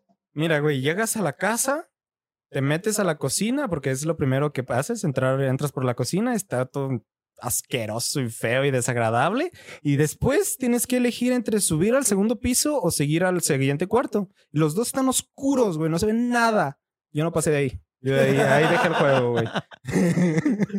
Pues fíjate, por ejemplo, en Dead Space hay un montón de, de, de momentos así. Les decíamos que Paco estaba jugando este, hacía como una hora. Y en, la- en el momento donde te sale el mensaje de cut off their limbs y donde te dan la primera pistola, Ahí, Paco no quería ni avanzar porque se escuchaba que alguien estaba pidiendo ayuda. Ajá. No, es que a mí haz de cuenta que lo que pasó cuando fui a ese mensaje es que se me frunció el ano, güey. Y pues ya fue de, pues ahí, pues como ah, ah, yo y mi personaje somos uno, pues el güey ya no pudo caminar. Entonces tuvo que esperar a que me relajara para poder seguir caminando el güey. Así que este, eso es lo que pasó. Por eso la pausa. Pero lo bueno es que traes traje espacial, güey. Sí, Lo bueno no que traes nota. pañal, bro. Ajá, ese ya lo traigo integrado. Sí. Pues miren, yo para mí, pues les digo, hablar de Dead Space es, es una chulada, ¿no? Es, es de mis juegos favoritos. Nomás escuchamos la mesa. Dead Space. Me, me, me da una erección completa el. Gracias, el- que- de no este que explicarlo. Ah, la verdad es que como, como digo, fue la época del Play 3. Hay muchísimos títulos que me tocó experimentar en esa época y sin embargo, este es como... co- e- e- entra directamente en mi mente, ¿no? Alguien me dice PlayStation 3 y es Dead Space, es Bioshock Infinite, eh, ah, son los Resistance. Pero realmente no... Por ejemplo, llegué a experimentar juegos como Lair y, y otros juegos de... incluso de, de horror. Que el, el Fear, que sí me gustó, el, el Fear 2 lo jugué en el Play 3 y la neta nunca entra en mi memoria por... por ¿Cómo se dice? Por... Nomás por recordar el Play 3. Sin embargo, Dead Space es para mí un emblema completo. Y siempre que alguien me dice, por ejemplo, cuando salió el, el Resident 2, me decían, güey, es que el Resident 2 está bien vergas y te da un chingo de miedo. Y yo jugué Resident 2 y la neta, sí está muy bueno el, el remake. Estoy, estoy hablando del remake. Sí está muy bueno, sí hay momentos donde sí me impactaron y todo. Pero no me dio ese sentimiento y hasta la fecha no he encontrado un juego que me ponga en, el, en las mismas chanclas de Isaac y decir, no mames, güey, no quiero avanzar, güey. Dice que vaya para allá y Es no que quiero no ir, puedo, güey, bro. No, no quiero ir. Y no, no es por el hecho de que digas, es que está difícil. Sí tiene sus partes difíciles. Dead Space tiene mini voces y tiene un montón de cosas. Pero no es Voces eso. chiquitas. Así como Ay, bien minúsculas, güey. Como de ardilla. Así, lo que no sabes es que así son los necromorfos, bro. Qué te hablan. están a veces. A veces. Pues tú me Ah. dices minivoces, güey. Jefes, pendejo, Mini jefes. jefes. Cabrones. O sea, a, a lo que voy es, va a haber momentos donde incluso va a aparecer un estilo, no, no, no Gears of War, pero hay, hay lugares donde vas a sentir que te llegó la oleada, te llegó la horda. Sí, que Por la gorda. aguantan lo que se desinfecta la zona y en ese momento te empiezan a llegar 15 enemigos y tú dices, verga, ya no traía munición o, o no traigo las armas correctas para enfrentar a estos enemigos. Porque a, a- a pesar de que el juego te dota para tener cuatro armas en, eh, y a las que puedes acceder rápidamente, eh, y hay más de estas. Por ejemplo, uno, yo, yo recuerdo haber dicho, te venden una ametralladora. Hablábamos de que el juego no, no te da más que herramientas de, de ingeniería. La única arma que es un arma específicamente es una ametralladora. Cuando al fin la obtienes, tú dices, güey, esta madre va a romper madres. Es de las armas más inútiles. Para, para mí, mm, el único propósito que tiene es para encargarte de los enemigos más chiquitos a los que es difícil romperles eh, piezas. Eh, hay otras mejores que podemos considerar como la Line Gun, que es un estilo de escopeta, que al igual que la pistola lanza tiras horizontales y les corta las extremidades casi de un tiro, ¿no? Es el La- láser, ¿no? eh, Porque hay sí, uno que lanza un láser así. es un láser Creo que ese eléctrico. es el que tú hablas. Sí. Está, por ejemplo, la sierra, la... eh, es- está bien vergas porque puedes lanzar un disco que va a hacer ricochet. Ricochet. Ricochet. Que va a rebotar. Va a rebotar. Y va a hacerle daño a múltiples Mucha- enemigos. Mucha lucha. Puedes utilizarlo como para... Lanza el disco y lo detiene en un, en un momento así eh, frente a ti. Y el disco está girando completamente. Oh. Entonces lo utilizas para hacer cenar. ¡Ah, qué mecánica tan chida, Sí, güey! o sea, Es que eh, sueños húmedos. ¿Qué? El, el lanzallamas, en un momento yo dije, no mames, esa pendejada que, o sea, no, no, no veía que les hacía daño. Lo empecé a mejorar. Hans. Tiene, tiene, tiene una función donde lanzas bola de fuego, güey. No mames, güey, los prendes en fuego y los ves corriendo destripados y no, no, no, es, es una chulada de juego que me hizo tener tantas experiencias. Te desensibilizó a todo. Sí, güey, como, como dije, Lol, es un necesito psicópata. terapia, necesito terapia. Pero es no, que estamos bien. Eh, lo que yo te comentaba poco es eso, que todas las armas tenían un disparo secundario. Y creo que a mí es lo que me lateó un chingo, ¿no? Que si Sí. todos tenías, decías, ah, pues no me gusta lanzallamas así, pues hay que lanzarle sus buenas bolitas de Mario Bros. Mierda. Nice. Y eh, te iba a comentar que tú dices que el rifle casi no lo usabas y es de lo que yo más usé. Este, porque yo usaba muchísimo el disparo secundario, no sé si te acuerdas, que lo clavas y sacas eh, balas alrededor. es como una mina, ¿no? Algo Eh, que es como una mina. Yo la neta no lo vi útil porque nunca dejaba que me acorralaran. Es Sí, que sí, no sé. A mí sí me agarraban mucho en grupo, güey. Pues es lo que yo más agarraba para fum a todos. De, de hecho, por de masa. ejemplo, yo puedo resumir que casi eh, la mayoría del juego lo terminé con la cortadora de plasma, con la pistola y con la line gun, que es la que te digo que funciona como escopeta. Que mi función principal, haz de cuenta, veía un grupo de cuatro enemigos, trataba de formarlos lo más eh, ¿En juntos que, que- que tuviera les cortaba lo, con la line gun, les cortaba los pies, ¿sí? Y ya que empezaban a arrastrarse, a uno, por ejemplo, le cortaba un brazo y con la telequinesis agarraba la, la cuchilla y se lo lanzaba a otro para empalarlo. Esto es hermoso. Me pongo a pensar así Sí. de que si estuviera escuchando a alguien así fuera de contexto, los últimos, no sé, 10 segundos, así de. Así me pasó una vez cuando estaba esperando el camión, una vez afuera de la prepa.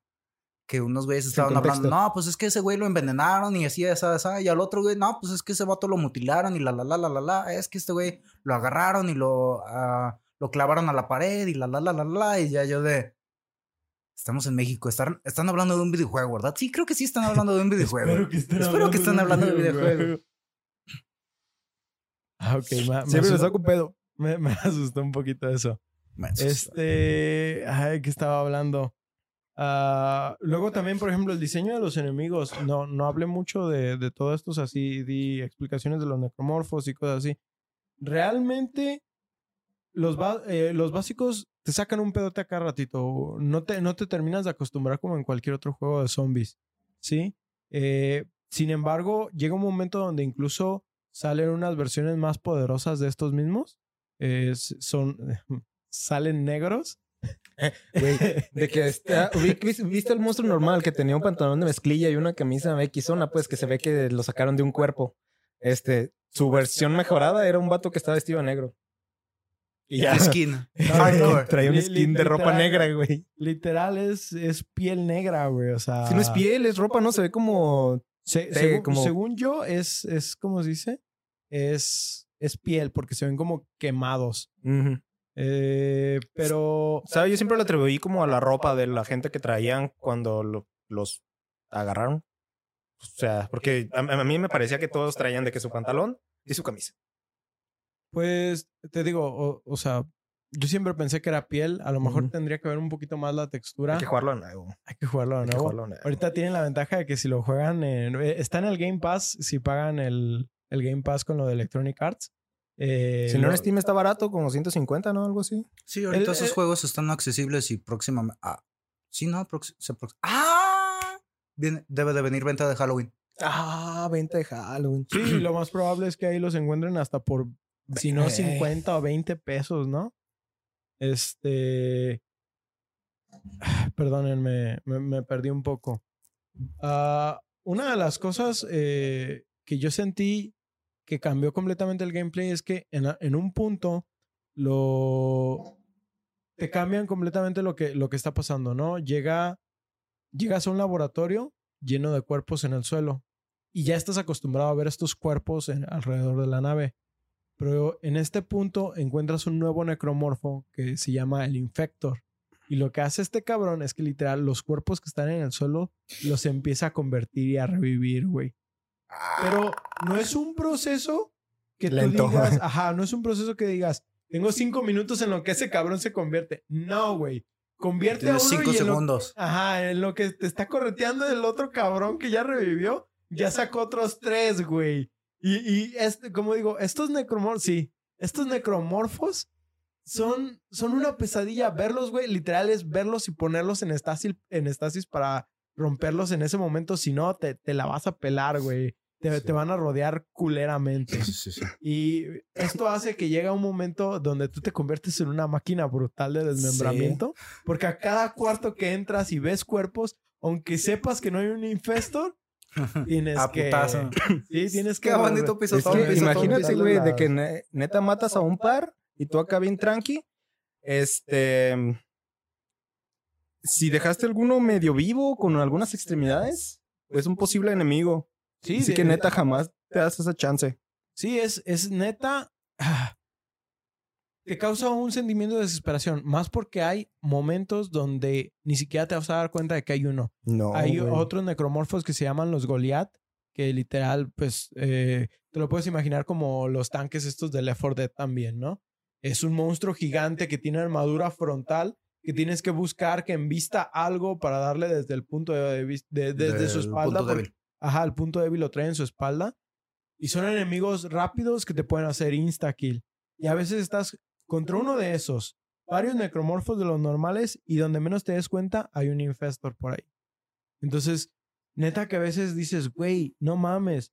Lo bueno es que, como lo mencioné hace rato, te dan un chingo de herramientas. La estasis, la telequinesis, de la nada te encuentras tanques de explosivos, que puedes tomar y arrojárselos directamente a los enemigos. Eh, obviamente eh, puede que queden vivos, puede que no los cercenes completamente. Eh, dependiendo también la dificultad en la que estés jugando, jueguenlo en hard, chavos. Eh, Sí. Pero prepárense para una verguiza. ¿Sí sientes que hard es como se supone que lo juegues? Güey, sí, la, güey. la- la diferencia en, en munición entre normal y difícil sí se nota muchísimo. Al Es punto que- de que te obligan a empezar a lanzar cosas. Si en normal no lo hacías, neta, en difícil es Sí, o lanzas cosas o te mueres. Sí, es que yo, por ejemplo, ah, sí recomendaría, si no han jugado los de Metro, jueguenlos en la dificultad más cabrona y pónganle el modo Ranger, porque a pesar de que sí te mueres muy rápido y, y sí llega a ser castroso, es, te pones a pensarlo, es algo realista eh, pensando en lo que estás enfrentando y el hecho de que el juego te pone a correr, por ejemplo, en las, en las secuencias en las que estás afuera, que tienes que estar cambiando los filtros de carbón. Es- Oh, que sientas el pinche estrés. No mames. Y la munición también es algo que está muy chido. O sea, si, hay un, si un juego te limita los recursos, es algo que es- si, se, si lo implementa bien como parte de las mecánicas, está muy chido. Es que te digo que, por ejemplo, eh, en Dead Space, eh, y a diferencia de otros juegos, donde sientes que, por ejemplo, no me acuerdo completamente, pero Resident 2, el remake, tiene esta pendejada de que no sabes si un zombie está realmente muerto y puede reaparecer, ¿sí? Entonces a veces decir, le gasté cinco balas en este zombie, pero no estoy seguro de, de si está muerto, es un problema, porque tienes que estar ahorrando la munición y la chingada y esto y el otro. Hay otros juegos donde su nivel de dificultad es más como son bullet sponges. Y no- yo odio ese Sí, sistema, ¿no? simplemente Sí. no funciona. Es precisamente por lo mismo que digo que pues, entre más rápido te mueres, es más real. Pero incluso Dead Space te da, o sea, cuando, cuando te dicen, tienes la opción de golpear a Mele, ¿no? Tienes la opción de dar un, un cachetadón, ¿sí? Que pinche cachetadona de pegar a ese cabrón. Porque desmiembra cabrón. Pero la onda es que te, te- te dicen, tienes la opción a Mele. Y sabes que estos güeyes no... No se van a dejar golpear fácilmente, no son enemigos. No se van a dejar una guajolotera así de gratis. Ajá, entonces tú dices, ya no tengo balas, pero tengo maneras de sobrevivir, ¿sí? Tengo este pinche fierrote que me cae. ¿Puedo, puedo matar a un cabrón a golpes? Te conviertes en el santo, güey, a pierrotazo limpio. Ven a ponerle una skin ¿no? acá de luchador mexicano. Ti- ti- Tienes esta manera de decir, ok, vienen cinco enemigos, ya no tengo munición de la pistola, ya no tengo nada, ¿no? Puedo agarrar a un solo cabrón, romperle los brazos y utilizar sus brazos para desmembrar a otro cabrón y así ir utilizando sus, sus brazos e irlos matando. Y así te comienzas a ser un asesino en serie. No, Funcional. no, así no funciona, güey. ¿Tú no te golpeaste en la cabeza de chiquito? Mí- No, que yo me sí me le dicho. caí a mi tío, güey. Una vez, una vez estábamos en una peda y mi tío me dice bien pedo, que, ay, lo siento, sobrino. Y yo, ¿qué pedo? ¿Qué tío? pedo, ¿Por qué?" Es que cuando eras niño sí te me caíste una vez. Y yo, "Ah, Gracias, tío. Eso explica Eso mucho. no me lo sabía, güey. Pero estaba bien agüitado, güey. Tío, ya, ya, tío, ya, todo bien. No pasó nada. nada, eh. Mire, salí bien. Ey. Mire, salí bien y se Ey. cae el brazo. Un pedazo de El- cachete. acá. El chueco. El chueco. La casa chueca del tío Chuy. No, la neta es que como les digo, cada enemigo de Dead Space y cada, Está bien chueco. cada nueva Bobo. cada nuevo lugar que me tocaba explorar, los audio logs, estarlos escuchando mientras estaba explorando, eh, cada pasillo oscuro, eh, no sé, neta, los puzzles, güey. Me, me, enca- me encantaba la manera en la que tiene. Yo soy alguien que siempre ha disfrutado los puzzles en los juegos. Los, los, por ejemplo, los acertijos que siempre presentaba Resident Evil me gustaban, pero me gustaban por el hecho de desafiarme a mí mismo y entender cómo, cómo funcionaba, ¿no? Pero los odiaba porque no tenía sentido, güey. No tiene sentido que estés en una comisaría, güey, que tiene 15 Ah, cerrajerías diferentes, güey, para, para llaves de trébol, de... Te rompe la de- ajá, te rompe la inmersión. Ya, de ya, que ya. estás en, en, en las cloacas, güey, en, en, en Resident 2. Estás en las cloacas y tienes que conseguir uno... Son, creo que unas bujías, son unos conectores Ujú. que tienen ¿No eran las de forma de de ajedrez? Exactamente, Sí, no, tienen esos- forma de piezas de ajedrez. Y tienes que leer uno, un, un, ¿cómo se dice? Va, Por ejemplo, te dice, el caballo protege la reina, bla, bla, bla, bla. No son reglas de ajedrez per se, Ujú. son reglas que pusieron Adaptadas. Que, ahí. Y tú tienes que estar entre adivinando Tomando y entendiendo nota ajá, para poder hacer eso. Y tú dices, ¿quién pito diseñó este sistema? Esto, esto, esto. Güey, pues así no se meten a robar, güey. Me cae. Güey, Pues no mames, que- no le van a entender ni qué chingados. Eh, hey, Chuy, ve a la, a la bodega por un pito. Ah, Simón, ahí voy. Deja- déjame ir. Deja, voy. Ey, Voy por un pito. dos días después. Ya lo encontré, güey. No podía abrir este- el, el acertijo. No me acordaba cuál era la respuesta. Tuve que hacerlo de Es nuevo. que pensamos que te quedaste ya disfrutándolo, güey. No mames. Tráeme tres rondas de Comparte, cuero, perro. perro. No, Sí, es cierto. Y por ejemplo, en, en los puzzles que te presenta Dead Space, son desafíos eh, o acertijos para hacer funcionar la nave, ¿no? Por ejemplo, hay un momento donde hay basura en. como en una especie. do- donde se, se desecha en la nave, donde se, se desecha la basura, Sí, sí. hay como pedazos de meteorito y cosas así. Ok. Y necesitas liberar ese espacio para, para que funcione uno de los rieles. ¿sí? Entonces, con la telequinesis tú tienes que agarrar el debris o la basura del espacio Sí. y mandarla a, a- a- exterior de la nave. ¿sí? Entonces, es un desafío para estar controlando las cosas. Hay otros, por ejemplo, donde tienes que conectar unos rotores que se están moviendo, ¿sí? De- Hay unos rotores y dices, tengo que conectarlos. ¿Cómo los conecto? No soy el vato de Interestelar. Es- Esta madre se está moviendo muy rápido. Le echas estasis en una manera en que la posición quede acorde, eh, acuer- ayúdame, ¿Qué? Eh, que quede como correcto. Que Que coincida. hagan match. Que o que coincida, ajá, que hagan match y de- ahora sí lo deslizas con la telequinesis, ¿sí? Hay, que, que otro? Por ejemplo, hay otro de los rieles donde hay un carro de, de tren que está todo destruido. Entonces, tienes que combinar tanto la estasis también con la telequinesis para quitar ese, ese carro de tren dañado y poner uno bueno Ajá. to- todo esto siempre funciona en zonas de cero gravedad, porque te- tenemos elementos de cero gravedad donde tienes que estar administrando tu oxígeno. Tu aire.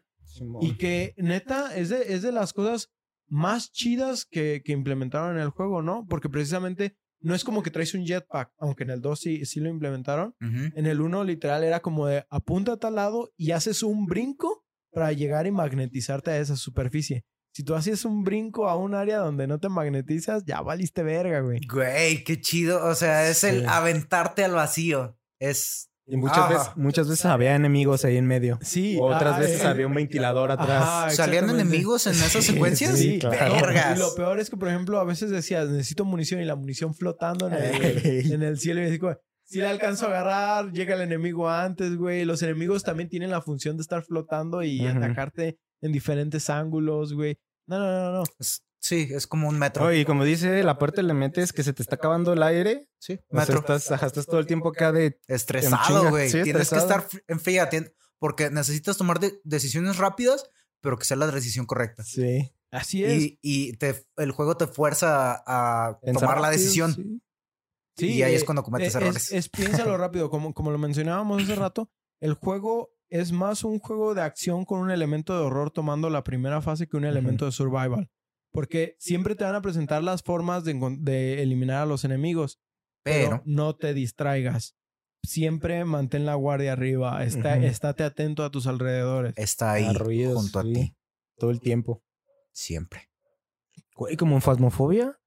Que muchas veces eh, el fantasma realmente estaba, de- o sea, seguía a la gente, se iba atrás, o sea, pero pues como no lo puedes ver, no sabes hasta que lo convocas, empieza a hacer cosas, pero muchos fantasmas por su inteligencia artificial empezaban atrás de la banda.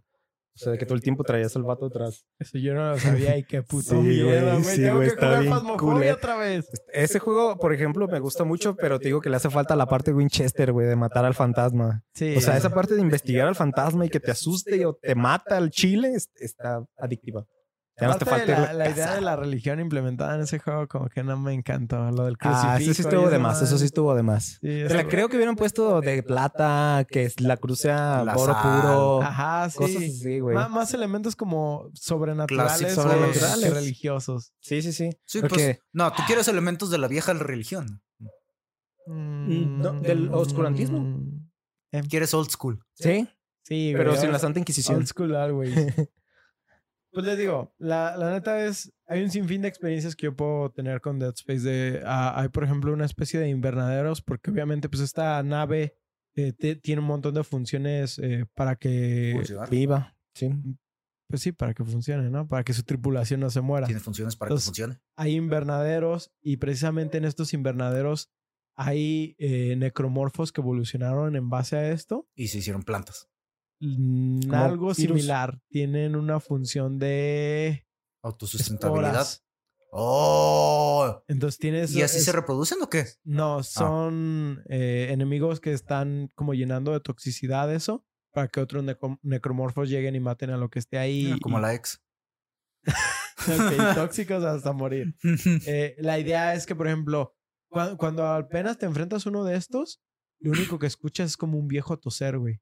Y de la nada te Oh. vas dando cuenta de que hay algo en el aire, no estás teniendo tus niveles de oxígeno, necesitas encontrar esto rápido. Sí, eh, eh, es un momento de tensión, porque te digo, nomás lo escuchas, no es un enemigo visible, de hecho, tú lo ves y es un enemigo que está nomás hecho, Hecho como bolita. bolita. Ajá. Es, eh, eh, es algo que tienes que parar el oído y estar enfocándote mientras te corretean otros cabrones. Pero te digo, hay un montón de elementos sorpresas en este juego que son otro pedo. Hay trampas ambientales. Por ejemplo, hay unas zonas donde eh, hay ventilas de aire por, no sé, por algún golpe que recibió y cada cierto tiempo se están activando y son ventilas de aire a presión. Si tú pasas por ellas, te van a destruir y te van a desmembrar completamente. Pero puedes hacer que los enemigos, por ejemplo, si ya sabes que se va a activar una y va a pasar un enemigo por ahí, pero sabes que es más rápido el enemigo, le pones un poco de estasis para que vaya más lento y en el momento en que se active esa madre, ¡pum! Te encargaste Ah, de pero pues él. también les podías disparar, ¿no te acuerdas? Sí, pero a, a A lo las me- ventanas, pues nomás de- se juntaba el grupo. Se Ah. juntaba el grupo de pendejos, le disparabas a la ventana y A lo que me refiero es que el juego siempre te presenta un montón de oportunidades para tener Sí. herramientas contra los enemigos, ¿no? Y, y también te dice, no te apendejes, tú, tú mismo- Trucha, Ajá, trucha. Tú, tú mismo te puedes chingar, güey. ahí está todo. Tú nomás a ver a qué le disparas. Por, e- por eso siento que el gameplay es muy interesante. eh, cosas como Skyrim que dices, güey, es que te dan un chingo de opciones, pero al final terminas yéndote por Stealth Archer, güey. eh, siento que aunque tienes esas opciones, sí terminas limitándote como a lo meta. Y esta clase de juegos siento que más bien potencian tu ingenio ante, ante las situaciones, ¿no? Porque son como de que, güey, todos tienen los mismos elementos. No necesitas enfocarte específicamente en ciertas cosas. Todas las herramientas te sirven casi para lo mismo. Todo lo puedes. No, no necesitas subir niveles o habilidades para poder usarlas. Todos tienen acceso a todo al mismo tiempo. es más bien cómo utilizas todas estas herramientas. Ah, Pero bueno, eh, con esto yo creo que doy por concluido lo que sería este podcast. Eh, tengo más cosas de las que quisiera hablar de Dead Space, pero yo pienso que las dejaré para un podcast después. Eh, quiero hablar de la secuela, obviamente, y en su momento también tratar de defender lo que fue Dead Space 3 en lo que es rescatable. Sin embargo, considerando que también es, es una falla, ¿no? Ah, por esto doy concluido lo de hoy. Este, quiero dar un agradecimiento especial tanto a Cultura de Videojuegos, que es Cultura eh, B- BJ, VJ, en, en YouTube. Pues encontré algunos pequeños datos ahí de su video de Dead Space que desconocía. Les recomiendo que lo chequen, pero por precaución se les habla de la saga completa, así que si quieren experimentar la historia sin problemas, dense una vuelta ya que lo terminen. También, entre otras recomendaciones para los amantes del survival horror, les recomiendo el canal de Avalanche Reviews. Aunque el contenido es completamente en inglés, sus videos de retrospectiva son increíbles. La neta, ah, siempre que quiero ver algo enfocado al survival horror es ir a ver la retrospectiva de ese güey. Aunque yo ya haya jugado el juego, siento que su punto de vista es, es increíble por la manera en la que desglosa todo, ¿no? Ah, Los güeyes que hacen los video essays es un chingo de trabajo y si lo sabes hacer bien es, ah, es contenido que la neta Perdón. no es, no es, no recibe el crédito que se merecen. que se merece. Porque la neta es una chinga. Tú ves un video de 30 minutos y es, son semanas que se aventó el güey. sí, así es. Este, el otro día mandé un video de, de, de Gurren Laga de Ah, una no, hora, güey. Sí, o sea, esto sí lo voy a ver en sesiones. Sí, pero a lo que me refiero es. va- valoren es- esos, eh, esos episodios, valoren el- la gente que crea esta clase de contenidos, ¿no? Eh, hay, mu- hay mucha gente que eh, hace videos de cinco minutos que son muy buenos, no digo, no, no, no los... Pero gente que le dedica más de 30 minutos a un video es, es pasión, es, es dedicación, es buscar la información correcta para presentarte lo que a ellos les gusta y lo que puede hacer que cambies tu perspectiva completamente sobre algo como un juego, ¿no? Era una de las propuestas o de las ideas que yo tenía para este podcast. El generar o cambiar la mentalidad de algunos juegos que a veces no los pueden presentar. Por ejemplo, yo te puedo decir, Colonial Marines es un, es una, es un mal juego. No, no, no te voy a decir que no, pero tiene sus cosas rescatables, Mm. ¿sí? Y dentro de las cosas rescatables hay otros temas que podemos hablar que hizo bien eh, Colonial Marines. Sin embargo, la neta es, es un desperdicio. Pero te puedo dar un detalle, eh, más bien información detallada de cosas que pueden servir para otros títulos o otros juegos. Que fue, por ejemplo, el caso de Fireteam Elite, que siento que sí agarraron algunas cosas buenas de, de, de, Colonial Marines. de Colonial Marines. ¿sí? Eh, por ejemplo, mi amigo Lebs de Watford Games, una vez sí decía, es que a, a veces es, es un poco, o, o agüita más bien, que los videos a los que más le dedicas te toma, te toma, no sé, unas semanas de, estar investigando, son menos los que visita. la gente menos ve. La verdad, valoren esos contenidos, ¿no? Es, eh, es una recomendación porque imagínense ustedes hablando de las cosas que les gustan y imaginen a otros interesados en este tema. Sí, Sí, a- sí, así es- de fácil. es chido y aparte, ahorita como que el enfoque tiende a ser así videos cortos de 10, 15 segundos y siguiente, y siguiente shot de serotonina, siguiente shot de serotonina, siguiente shot de serotonina, pero es de cuando te pones a ver un video así un poco más largo, pues es como cuando te pones a ver una serie. Simplemente te envicias y te avientas, en vez de ver un episodio de 40 minutos, ya te aventaste a media pinche temporada en un día y, o sea, todo ese rollo, o sea, es, es contenido más desarrollado y es contenido que te deja que sí te vas a acordar de él. Porque así el, video de dos minutos, pues, eh, sí, está chido y todo, pero no cambia como, no te pone a pensar.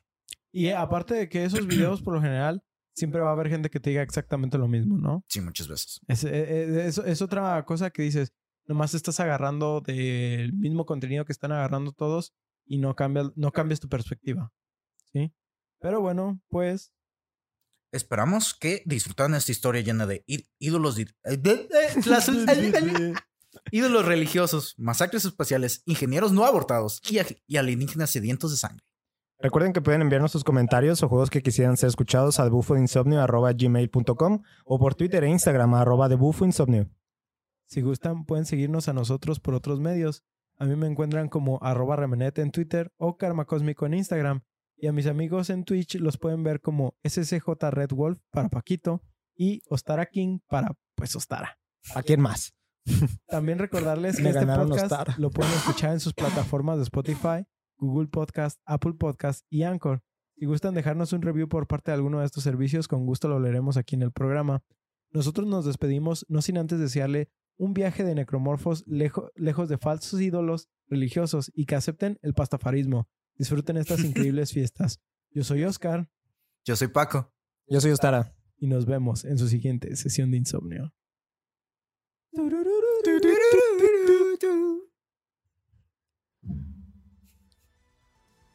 Vete a la Ay, güey.